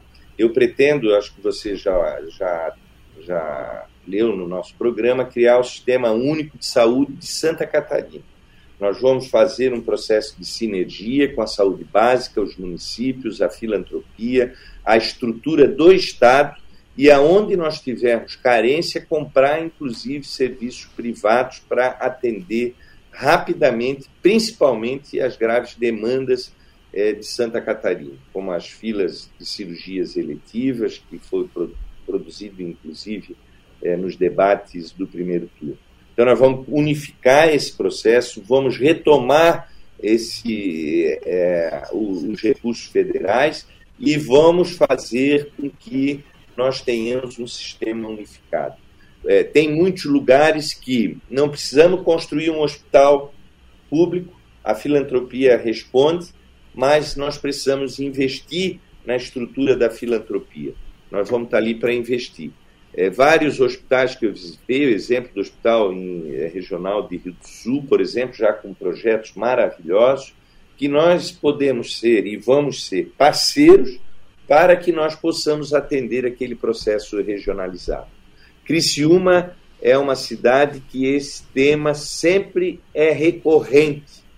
Né? Primeiro que nós temos uma dívida com a saúde de Criciúma. A dívida que eu digo que nós temos é o Estado. Né? Nós temos o Hospital é, São José, nós temos uma, uma rede hospitalar é, filantrópica que faz potencialmente todo o atendimento regionalizado e não tem a parceria fundamental que deveria ter no alcance da, da tranquilidade da sua gestão do Estado. Então, nós vamos fazer isso com uma isonomia, unificando o sistema e produzindo resultados para o povo de Santa Catarina. Décio Lima, muito obrigado pela sua atenção, foi um prazer ouvi-lo, obrigado pela entrevista, pela disposição de falar conosco aqui na, na Sou Maior, ao vivo, para todo o Grande Sul Catarinense e para o mundo inteiro pelas redes, né? Muito obrigado, sucesso, energia, bom trabalho. Obrigado, obrigado Adelô, obrigado Maga, obrigado Piara. Vocês sabem que eu sou fã de vocês, espero que vocês reflitam isso. Obrigado aos nossos ouvintes, obrigado àqueles que nos acompanham pelas redes sociais. E eu quero deixar aqui uma última palavrinha. Não me olhem com preconceito. Me olhem como um catarinense que ama essa terra, que é plural, que não é dogmático e que é uma pessoa que é, conviveu e se construiu na luta e na vida democrática. Eu quero que vocês olhem o conteúdo que eu posso expressar e os resultados que eu posso trazer para você, meu querido povo de Criciúma e da região, que me deu a oportunidade nesse momento de me ouvir. Um grande abraço, continuamos firmes e nas eleições não se esqueça. Como diz o Adelor, me chama, sabe como? Decinho, é Decinho 13. Tá bom? Abraço, Decinho, sucesso, bom trabalho. Décio Lima, candidato a governador, segundo turno, candidato da Frente Democrática, falando conosco aqui ao vivo. Falamos ontem com Jorginho Melo, candidato do PL ao governo, que está no segundo turno, e falamos hoje com Décio Lima. Nós tivemos uma queda de energia durante a, a entrevista e nós continu, continuamos aqui porque continuou no YouTube. Então, na rádio, um, um pedaço da, da entrevista não, não, não pôde ser ouvido por isso, inclusive esticamos um, um pouco mais a, a, entrevista aqui. Mas, uh, quem quiser acompanhar a entrevista na íntegra, quem perdeu esse trecho e quer ouvir esse trecho, Uh, a entrevista está completa no canal do 48 e na matéria de capa do portal 48, ok? Está uh, na íntegra na, no canal do 48 no YouTube e na matéria de capa do 48 lá tem a, a gravação, tem a entrevista completa, inclusive esse trecho que não foi pro ar aqui no rádio. Piara Bosque, sucesso e energia, bom trabalho. Tá fazendo aí em Lages, ô Piara? Eu vim para uma conversa com a Associação Empresarial aqui de Lages, da ah. e, e, e um panorama eleitoral, estavam muito curiosos com uh, uma análise detalhada sobre o cenário eleitoral de Lages. Lages e Criciúma tiveram uma eleição em que um ficou disputando a cadeira com o outro, né? não só na casa da Carmen, mas aqui teve um deputado em Lages aqui do PDT que teve 3 mil votos, que se, se, não fosse a candidatura dele, o Minuto não era deputado estadual hoje. Então, Olha só. A, a relação, a relação Lages-Criciúma aqui, a Serra do Rio do Rastro, funcionando. A, funcionou para um lado, funcionou para o outro. Então teve um, então, teve, teve, um lagiano que deu um mandato para um, um deputado de Criciúma e teve uma lagiana que tirou um mandato uma deputada de Criciúma. é, e uma coisa impressionante, porque a, a Carmen teve 130, a Carmen Zanotto teve 130 mil votos e a Giovânia teve na faixa de 85. A diferença delas é exatamente, praticamente, a votação que, que a Carmen recebeu em Lages. A Carmen recebeu 55% dos votos de Lages 49 é, mil votos. A, a, candidatura foi abraçada como se fosse quase uma candidatura única. Foi a grande diferença em relação às duas candidatas. Fechou. Piara, um abraço, sucesso e energia. Até amanhã. Até amanhã, abraço. Amanhã eu tô em casa. Amanhã eu tô em casa. Fechou. Maga, prazer estar contigo. Uh, sucesso e energia, bom trabalho. Até amanhã. Até amanhã. Ontem, final da tarde, que foi uma loucura. Uma loucura, uma loucura. Trancou tudo, o trânsito, trancou tudo. Aí, acidente aqui, teve um acidente de ônibus, um ônibus bateu no outro, mas aí é na linha do ônibus, né? Então podia ter trancado o ônibus. Mas uh, o que trancou, trancou aqui na Ercílio Luz, trancou no, na Praça do Congresso, trancou perto do Lapagés, trancou na, na, na, Via Rápida, trancou, na, trancou por tudo. Trancou o trânsito por tudo, por tudo, por tudo. Ou seja, ah, mas isso acontece de vez em quando? Sim, hoje é de vez em quando, mas daqui a pouco isso pode virar mais hum, rotina. Até quando isso? Por que isso? Como é que faz isso? Uh, o que aconteceu ontem requer pelo menos um pensar no assunto. Pensar na questão da mobilidade. Criciúma tem as mesmas ruas na área central e como é que, como é que você vai fazer? Vai derrubar um prédio para fazer rua nova? Não sei, então tem que repensar isso, fazer um projeto de, de engenharia. Alternativas são feitas, possibilidades. Por exemplo, eu recebi ontem do, do Clayton uma dica que Joinville uh, fez viveu uma situação semelhante, claro, antes de Criciúma, que é uma cidade bem maior que Criciúma, o dobro de, de Criciúma, mais que o dobro de Criciúma. Uh, Joinville também viveu isso, problema de trânsito, trancando, trancando, trancando. E o, agora cedo, por exemplo, o ouvinte me passou aqui, o Anselmo me passou. Semana passada teve as, as, algumas sinaleiras do bairro comercial não estavam funcionando. E o trânsito fluía com mais ra rapidez. A mostrar que tem que trabalhar com inteligência. Às vezes, não tem movimento para que a, a, a sinaleira né? facilita. Claro, é um leigo aqui falando, mas falando em função de algo que foi constatado. E eu recebi várias e várias uh, mensagens de ouvintes, por que não faz isso, por que não faz aquilo, por que não faz aquilo lá e tal. Joinville, por exemplo, como é que fez? Joinville fez um, um acordo, um contrato com o Waze e passou a trabalhar com dados efetivos e resolveu o seu problema de mobilidade a partir de dados que foram levantados, apurados.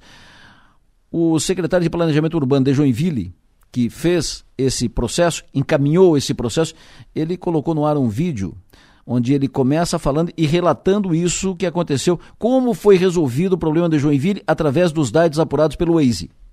Nós tomamos conhecimento do Waze como principal fornecedor de dados para esse Big Data voltado à gestão da mobilidade quando nós fomos visitar o Centro de Operações do Rio em 2016.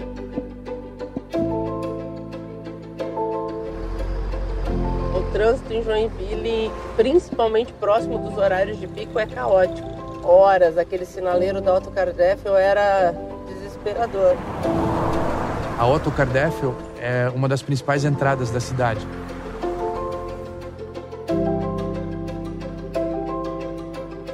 Com essas informações que o Waze nos entrega, nós podemos montar um, um modelo de simulação Dentro do simulador você consegue fazer os cenários que você desejar. Então você pode botar viaduto, tirar viaduto, é, colocar semáforo. E aí o Waze nos ajudou a tomar a melhor decisão possível com os recursos que nós tínhamos. Então basicamente o que a gente fez foi uma rotatória de uma quadra inteira, de baixíssimo custo. Conforme você vai para a saída da cidade, não tem mais semáforo, né? Você faz uma conversão automática. Meu, ficou muito bom. Cada pessoa que passa por aquele cruzamento ganhou 9 minutos de manhã e 9 minutos à tarde. Isso dá 3 dias e 7 horas num ano que as pessoas que passam por ali podem fazer qualquer coisa da vida, menos dentro de um carro dirigindo. A cidade ganhou 1,08 bi nesse ano de produtividade. Significa que nós pagamos a intervenção no segundo dia. Antes, quem tinha o melhor argumento e mais grafite na lapiseira que venciam as discussões.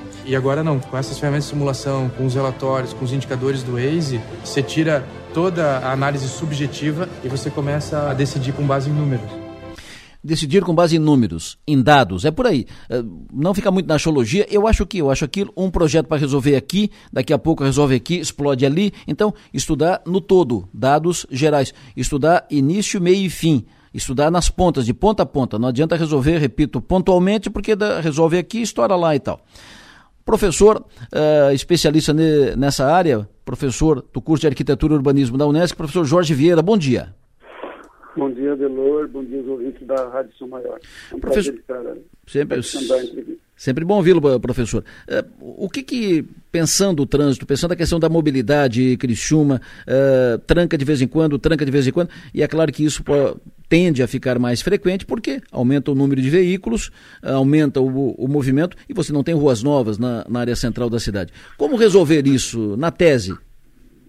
Sim, uh, Adelor, uh, só inicialmente queria fazer uma correção. Eu não sou especialista em mobilidade urbana. Minha especialidade é o planejamento urbano, que é okay. é associado também à mobilidade. Perfeito. O, a mobilidade urbana envolve é, três é, dimensões do planejamento, o planejamento urbano, planejamento de transporte e planejamento de circulação viária. Né? A combinação desses três é que vai determinar um desenho de circulação na cidade, né? que isso envolve o traçado viário, né? as vias, as calçadas, e, e um, um, aspecto importante que tem que ser levado em conta, que eu acho que inclusive esses aplicativos, como é o caso lá de Joinville, está tá, tá, tá testando com Sim. o Waze, é ah, os geradores de tráfego. Né? E o que aconteceu ontem em Criciúma, isso fica muito claro, né? porque Criciúma, a gente não pode pensar mais Criciúma como uma, a cidade de Criciúma em si, mas a cidade de Criciúma associada com Cocal do Sul, com Forquilinha, com Siderópolis, com Içara, com Morro da Fumaça, porque nós temos aí atividades industriais, prestação de serviço que, que geram deslocamentos de maior distância e esses deslocamentos combinados com o deslocamento das pessoas que fazem é, mais curtos, né, dentro da própria cidade, nos horários de pico, né, sobrecarregam todo o sistema viário. Foi o que aconteceu ontem, que a gente viu, inclusive por causa da chuva, obviamente que esse volume de carros eh, na rua, nas ruas, né, se tornou muito maior e evidentemente que causou todo o problema e que tende né, a ser uma, uma constante daqui para frente nesses períodos mais intensos de chuva, né? E isso ainda pode se agravar quando tivermos ainda problemas que espero que não tenhamos mais, né? Sim. Como tínhamos antigamente com os, as inundações, inundações. na área central. Perfeito. Perfeito. Ah, pela, pelo, pelo que o senhor conhece, pelo, pelo seu entendimento, pelas informações, o que seria uh, recomendável nesse momento para a Criciúma, além de, de, trabalhar com os dados, o que, que, seria recomendável pelas informações que se tem, pelos dados já apurados? Uh, Adelor, eu, eu penso que tem, tem várias ações interessantes que poderiam... Eu vou dar uma, só um exemplo de como é, um pouco da história do, do, planejamento do sistema viário em Criciúma. Né? O, o anel de contorno externo, esse anel que passa ali pelo, agora pelo, pelo São Simão, e tem a, falta, a, a alça que liga ali a região do Rio Maina até a Avenida Universitária, esse anel ele foi pensado nos anos 80, né? no governo do é, Augusto Ilse, prefeito Augusto Ilse. Então vejam, são 40 anos e o anel ainda não se completou. Né? Então, tem obras, tem projetos que são de longo prazo em função dos investimentos que têm que ser feitos. É, Criciúma tem uma topografia bastante peculiar que dificulta né, a integração do sistema viário, ou pelo menos tem um custo altíssimo para fazer isso. Então, o ideal seria para uma cidade que tem um sistema viário todo convergente para a Avenida Centenário, é justamente trabalhar com anéis. Né? Então, teria que ter outros anéis intermediários. Nós quando trabalhamos na prefeitura nos anos, no final dos anos 80, início dos anos 90, no governo do, do segundo governo do Altair Guide, né, nós propusemos o anel viário central, com a participação de uma assessoria técnica da prefeitura da, do IPUC, de Curitiba, do Instituto de Pesquisa e Planejamento Urbano de Curitiba. Sim. E foi desenvolvido o anel central que funciona até hoje. Né? Então, vejam, tem, tem, é, ações que têm que ser de curto prazo, médio e longo prazo. As de curto prazo, eu diria que começaria por uma pesquisa de origem e destino, né, e que foi feita na época também, para ver justamente a característica do carregamento, por exemplo, das vias centrais, especialmente da Centenário. E aí, pensar em, em, em, em um plano né, de alternativas para que possamos eh, a, a, utilizar melhor o sistema de transporte público, pelo menos na área mais central, que é, nós temos um dos melhores sistemas de transporte é, público do país, em termos ligando aqui desde a Próspera até o Mirim, e que ele poderia ser muito mais eficiente, muito mais utilizado, porque nesse trecho todo é onde se concentra a maior densidade populacional da cidade. E isso faria com que, com que esse deslocamento de carro mais local é, pudesse ser minimizado. E aí, minimizá-lo ficaria um, um, um, deslocamento de, longo, de percurso mais longo, que é as pessoas que vão trabalhar em Cocal do Sul, por exemplo, né?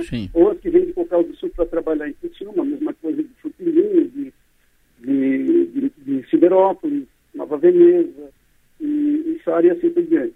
Então, nas de, de, de, médio prazo, nós podemos pensar numa, num preparo também de, de, de, formação técnica para atuar nas diversas prefeituras. E isso eu acho que poderia ser combinado com a universidade, por exemplo. Né?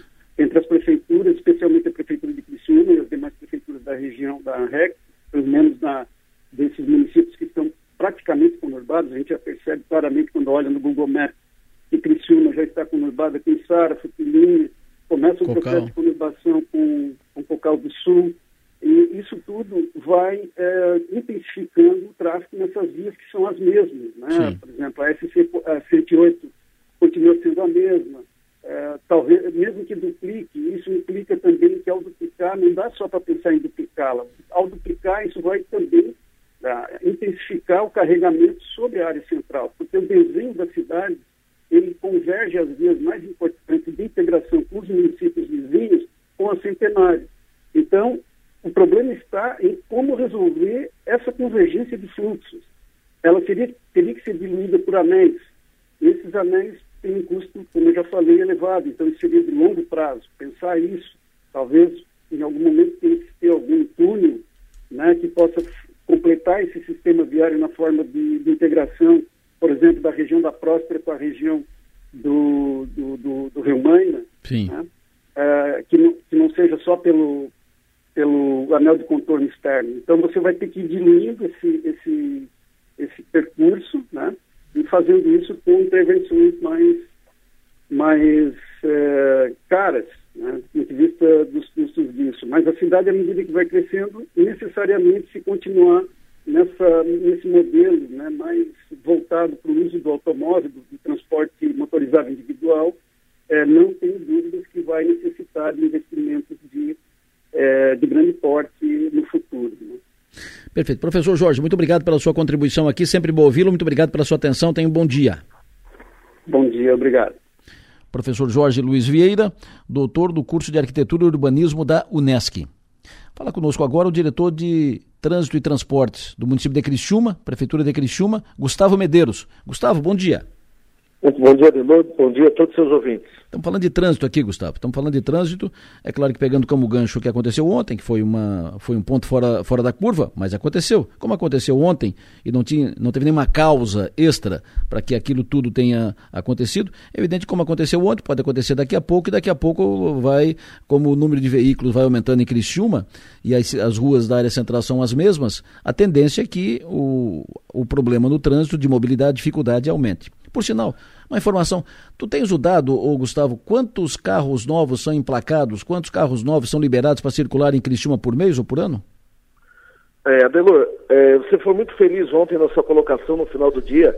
Eu estava escutando o seu programa onde é, você falou que desde a década de 80, da década de 90, nos anos 2000, é, o tempo foi se passando e a cidade continuou a mesma, né? Não houve alterações é, na malha viária da cidade. Isso. Ou seja, o número de carros ele aumentou e aumentou consideravelmente.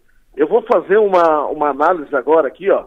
Em 2006, Adelor, nós tínhamos em Criciúma 83.095 veículos. É, mais um levantamento de 2010, esse esses números de veículos eles aumentaram para 112, 712 veículos na cidade de Criciúma. Agora nós estamos no ano 2022. A cidade hoje ela tem 167.847 veículos. Esses dados são de hoje pela manhã. Então, assim, nós temos uma população é, do censo do IBGE de 2020 de 217.311 habitantes. E nós temos uma população de veículos de 167.847 veículos. Ou seja, é, desde a década de 80 até os dias atuais, nada foi feito para resolver o problema é, da malha tanto dentro da cidade quanto nos bairros. E se você pegar em, números e proporções, é, da, da 0,7 dá quase um veículo por cada habitante de Criciúma. Então, ontem, claro que é um dia, foi um dia típico, a Avenida Centenário, ela é um, a ligação da cidade, é o coração da cidade, onde as pessoas entram é, na Avenida Centenário para se dirigir aos seus municípios. Vou dar um exemplo aqui como Forquilinha, é, Treviso, Siderópolis, é, outros pais que vão pegar seus filhos nas escolas naquele horário, outros saindo dos serviços. Enfim, a Avenida Centenário é o coração da cidade de Criciúma. então, pensando nisso, Adelor, no dia 23 de junho de 2022, o prefeito Clésio Salvaro, ele entregou a ordem de serviço para a empresa Consultran, é, aquilo que o professor acabou de dizer, né, é, da mobilidade urbana, na, na, na, na, Secretaria de Infraestrutura e Mobilidade tem a Diretoria de Mobilidade Urbana, mas eu vou fazer uma ênfase por cima é, do que, que vai ser feito, tá? É, a, a, elaboração do plano de mobilidade urbana, ela vem através da Secretaria de Obras do município. É, ela vai visar, Adelor, é um estudo completo de todos os modais da cidade, ou seja, ela vai contemplar a realização de pesquisas, levantamentos, análise de dados e elaboração de planos de ações. Essas propostas, Adelor, elas devem abranger planos de ação de curto prazo, médio e longo prazo. É, a curto prazo, a implementação vem até 2030 A médio prazo 2040 e a longo prazo ela pode se estender até 2050. Esse plano de, de mobilidade urbana que está sendo criado na cidade de Criciúma, que a empresa já está, com, é, já está é, trabalhando, já está é, vendo, verificando é, quais são o, o, princípio que necessita dentro da cidade de, Criciúma, ela também vai ter uma ênfase na cicloviária e no escoamento de cargas, além da melhoria da circulação dos moradores nos âmbitos urbanos da cidade. O estudo vai dar uma visão completa da cidade com mapas temáticos, informações que vão ajudar a criar estratégia, orientar e dar direção. É, vai dar um norte para que o futuro no ambiente da mobilidade urbana dentro do trânsito da cidade de Criciúma. Isso tudo é, vai fazer com que realmente, quando se tem um estudo, se planeje, as coisas acontecem. E não da forma que foi feito lá atrás e hoje nós estamos pagando por isso. Ah, outra parte que eu quero deixar muito importante, que vai ser muito importante para a cidade de Criciúma, Delor, Sim. é a central semafórica. Então, agora com a assinatura do Fomplata, é, vamos licitar ali o projeto da central semafórica, que é um estudo totalmente completo que a cidade de Criciúma merece. É, nós estamos aguardando ali a, a, a, a assinatura do Fomplata para que se possa licitar um projeto de como vai ser instalado essa central semafórica, que ela atende a, a fazer a, repro, a reprogramação de todos os semáforos da cidade, contagem de plano de trabalho 24 horas por dia, é, a modernização de todo o parque semafórico, planejamento, avaliação e, simu, e simulação de intervenção, onde precisa de intervenção ou não, dentro da cidade de Criciúma. Gustavo, uh, eu tenho recebido muitas, muitas mensagens do, dos ouvintes e tal sobre essas questões e, e, tudo isso, e é importante que esse plano esteja sendo elaborado, uma empresa foi contratada para isso, uh, está trabalhando. Mas, além disso, há outras questões que já podem ser encaminhadas. Por exemplo, há uma necessidade de uma educação campanhas, campanhas, campanhas, campanhas, eh, trabalhos de conscientização e educação do próprio motorista que vai para o trânsito. Né? Então, educação, sinalização, orientação e estudo de dados. Por exemplo, Joinville, você ouviu aí o áudio do vídeo que o, o secretário lá de, de Joinville colocou no ar uma rótula, depois de estudos de, de, dados e fluxos e tal, dados do, do Waze, apontados pelo Waze, uma rótula resolveu o problema de, de circulação num ponto de Joinville, economizou 10 minutos do, do motorista e uma economia de um bilhão de, de reais foram as contas feitas. O que que isso está sendo feito nesse, enquanto esse plano não fica pronto? O que que isso tá, o que disso tudo pode ser feito, está sendo feito aí na diretoria de trânsito? Olha, Deloto, perfeito. É, ontem mesmo eu estava no trânsito ali às 6 horas da tarde. Eu levei praticamente 40 minutos nesse dia típico que foi ontem para chegar na área central. E quando eu estava é, parado num semáforo, é, eu, eu, verifiquei que passaram vários ônibus por mim é, na linha do amarelinho ali, né, na, na, na, naquela rua, naquela, naquela avenida ali, naquele espaço reservado ao ônibus. E vi que os ônibus não estavam cheios, estavam vazios, é, estavam com poucas pessoas, e nós temos em Criciúma, assim como o professor falou, um dos melhores modelos de transporte é, do Brasil.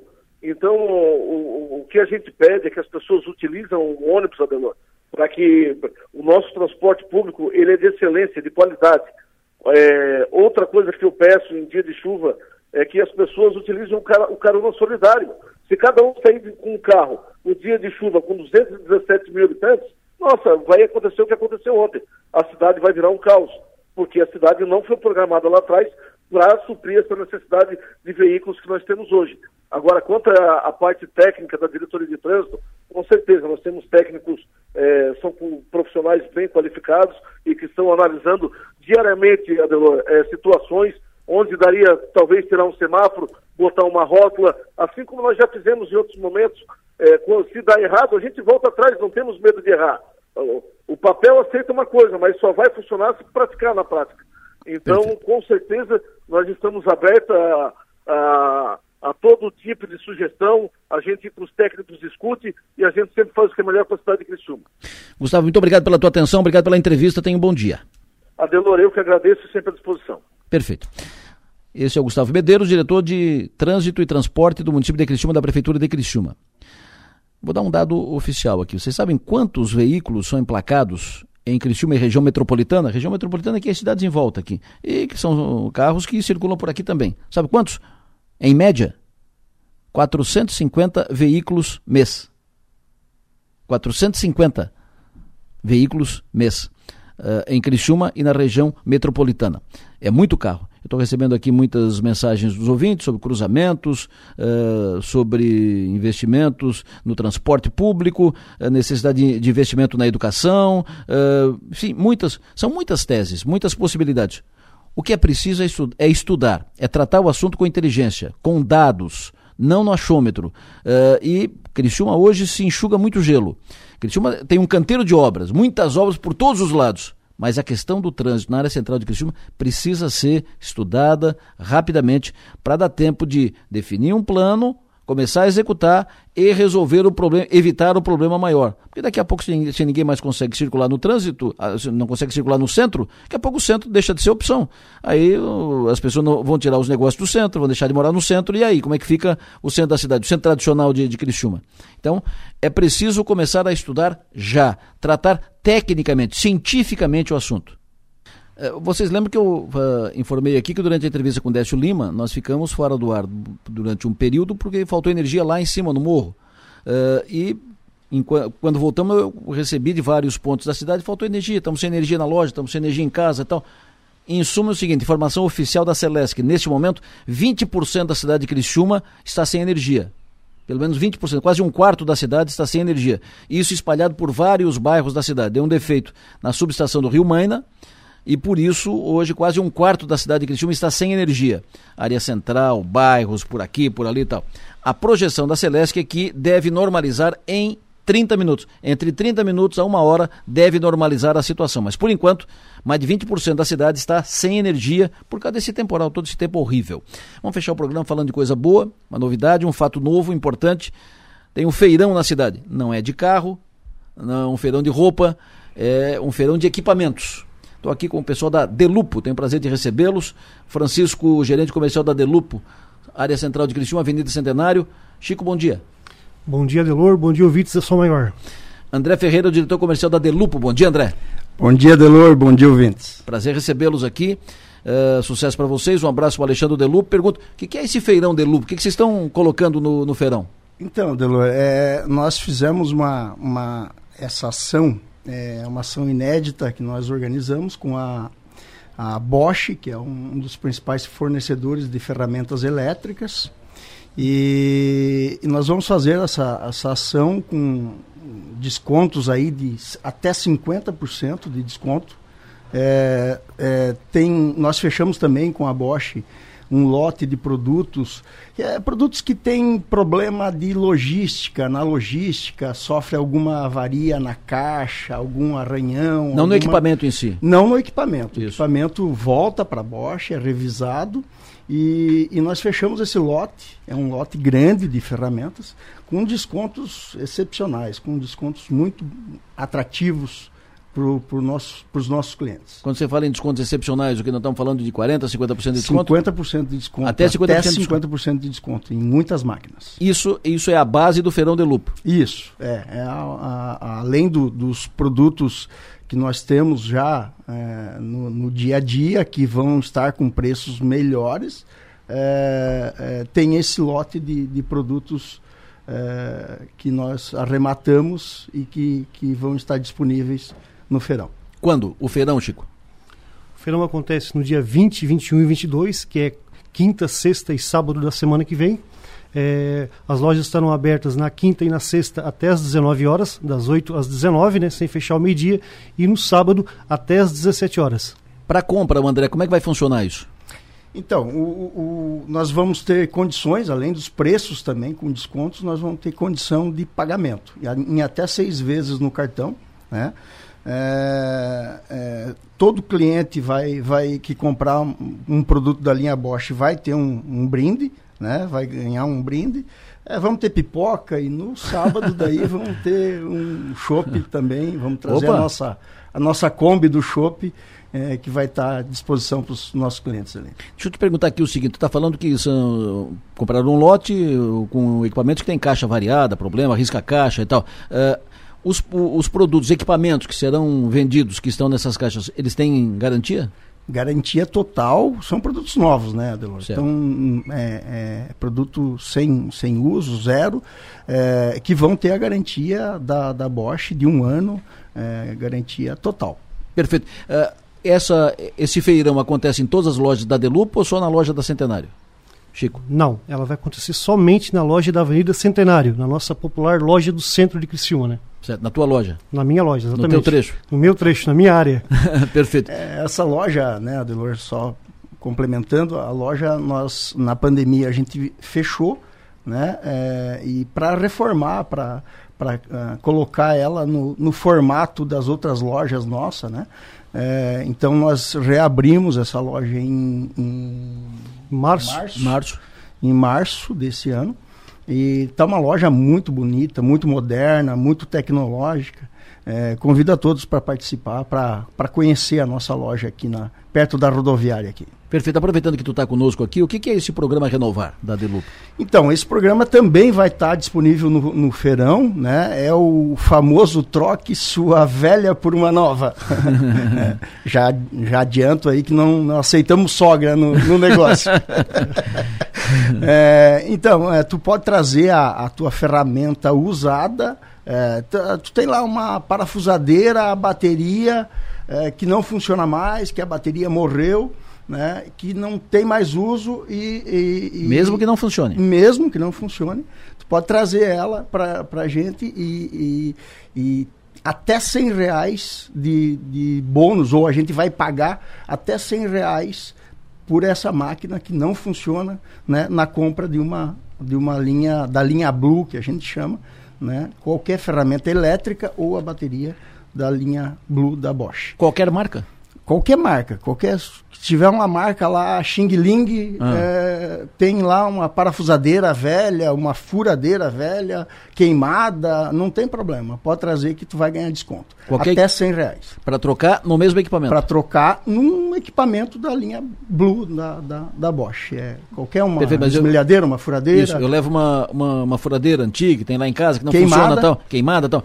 Aí eu pego, boto no programa Renovar, Renovar. para comprar uma, uma furadeira. Uma, uma furadeira, ah, uma, não... uma, máquina. Não, pode ser uma, um aspirador. Ah, pode sim, ser pode um, ser. Pode ser qualquer uma ferramenta elétrica ou a bateria. Perfeito. Isso, isso já está funcionando em todas as lojas? Não, é, a gente vai começar no dia, no, no, junto com o feirão. No, no dia é, do feirão? Isso, ah, 20, tá. 21 e 22, quinta, sexta e sábado. Ou seja, então esse, esse programa Renovar, ele funciona junto com o feirão. Então vai ter nesse período, 20, 21 e 22, que é sexta, sábado e domingo da, Quinta, sexta e sábado, Quinta, da, semana, sexta e sábado. da semana que vem. Então tem o feirão e tem esse programa Renovar. Programa Renovar. É. Isso na loja do centro ou em todas as lojas? É, o Renovar a gente vai estender para as outras lojas, né? Perfeito. Mas o, o, o, o feirão é, é, só aqui. Só para a loja Na do loja centro. do centro. É isso. Vai congestionar a centenária ali. Ah, vai, vai. vai Mas daí tem o estacionamento do hotel tem, ali? Isso, tem o estacionamento bem amplo ali. Do Hotel Delupa. Legal. Fechou. É isso aí. Sempre bom recebê-los aqui. Uh, e é sempre bom estar lá na, na Delup. Já fiz o programa lá várias vezes, sempre muito bem recebido, sempre bom estar lá. Parabéns para vocês. Uh, tem um, a, a, loja lá da, da quarta linha, lá da, da, da quarta linha, linha, da primeira linha. Tanto a loja daqui tem um, um, um conceito tecnológico muito avançado. É muito interessante acompanhar como, como vocês uh, operam tecnologicamente uma, lo, uma loja que, em princípio, quando, quando você não conhece, é uma loja, vou lá comprar parafuso, né? Vou lá comprar ferramenta, né? E aí o avanço tecnológico é impressionante. Ah, legal. Sempre bem-vindo lá. Muito obrigado, querido. Obrigado pela vinda de, de vocês aqui. Parabéns e sucesso no Feirão e no Renovar. É isso aí. Delupo, muito mais que ferramentas. Chico, um abraço.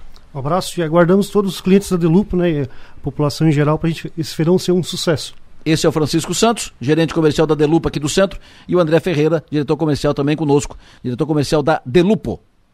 Coronel Cabral, é contigo para fechar hoje, Coronel. Bom dia, Delor, bom dia a você, ouvinte Som Maior. Na implementação de políticas públicas de segurança, são realizados projetos e ações através da articulação entre a sociedade civil, polícias e instituições públicas e privadas na esfera da segurança pública. Com base nesta ideia de soma de esforços em favor do bem comum, havia, na esfera federal, a ideia de um projeto de proximidade chamado Integra, que era capitaneado pelo Ministério da Justiça e Segurança Pública no início do ano de 2020. Na lógica da integração e proximidade, a ideia era efetuar cinco projetos pilotos em cinco capitais de estados brasileiros, onde seriam instalados os modelos de centros integrados de comando e controle. Este modelo de centro integrado de comando e controle já foi empregado na Copa do Mundo de 2014 e continua sendo utilizado em alguns estados brasileiros. Todavia, no novo modelo, através de convênios com o governo federal, os centros integrados passariam a ser remodelados. Dentro desta premissa, os órgãos de segurança pública trabalhariam de forma conjunta nos centros integrados de comando e controle. A partir deste modelo de integração, as forças de segurança iriam operar em áreas de vulnerabilidade social dentro de cada uma destas cinco capitais escolhidas que implantariam o projeto piloto em seus territórios. Tais empregos de forças de segurança seriam precedidos de ações de inteligência policial, visando principalmente identificar lideranças do tráfico de entorpecentes e lideranças de facções criminosas nestas áreas de vulnerabilidade. O trabalho se estenderia também ao sistema prisional, em cada uma destas capitais, com atividades de inteligência e de investimentos na estrutura dos estabelecimentos penais. Após estas ações de posicionamento dos órgãos de segurança, a que chamamos de tomada de terreno, viriam as ações de outros eixos estruturantes da segurança pública, que são assistência social, saúde, educação e infraestrutura. Os modelos eram semelhantes às unidades de polícia pacificadora utilizadas no Rio de Janeiro a partir dos anos de 2008. Todavia, com muito mais cuidado aparente, a fim de não efetuar uma política eleitoreira não sustentável, como foi efetuada em terras cariocas. Esta ideia de polícia pacificadora, no meu modo de ver, ainda é o melhor modelo que conhecemos. Todavia, é necessário que tudo isto seja efetuado com planejamento e com um bom estudo de inteligência para preceder as ações policiais. Esta medida, infelizmente, com o advento da pandemia, não pôde ganhar corpo, pois precisa de muito foco e análise de resultados com base em metodologia científica policial, fato que a pandemia, em seus 18 meses iniciais, não permitiu. Acredito bastante neste modelo de segurança pública principalmente quando ele dá mostras de que pode ir ao encontro dos anseios do cidadão, alvo maior de qualquer política pública. Por isto, preste atenção em seus candidatos aos cargos de executivo e cobre dos candidatos eleitos do legislativo para verificar se tem conhecimento e interesse neste viés mais integrador das polícias e das políticas de segurança pública em nosso país a fim de que tenhamos um futuro mais seguro para nós, nossos filhos e netos. Por hoje é isto. Minha continência a todos e até nosso próximo comentário. Cidadania e Segurança. Oferecimento: Celesp, Materiais Elétricos e Iluminação. E Ceprag, Cooperativa de Eletricidade de Praia Grande. Está fechado o programa desta terça-feira. Muito obrigado pela audiência de todos vocês. Muito obrigado pela, pela parceria, pelas, pelas mensagens, pela interação conosco. Ficamos muito gratos. Uh, nós voltaremos para o ar às seis da tarde no ponto final. Fiquem agora com Enio Bis e o Conexão Sul. Lembrando sempre que o nosso papel nesta vida é ser e fazer feliz. Bom dia.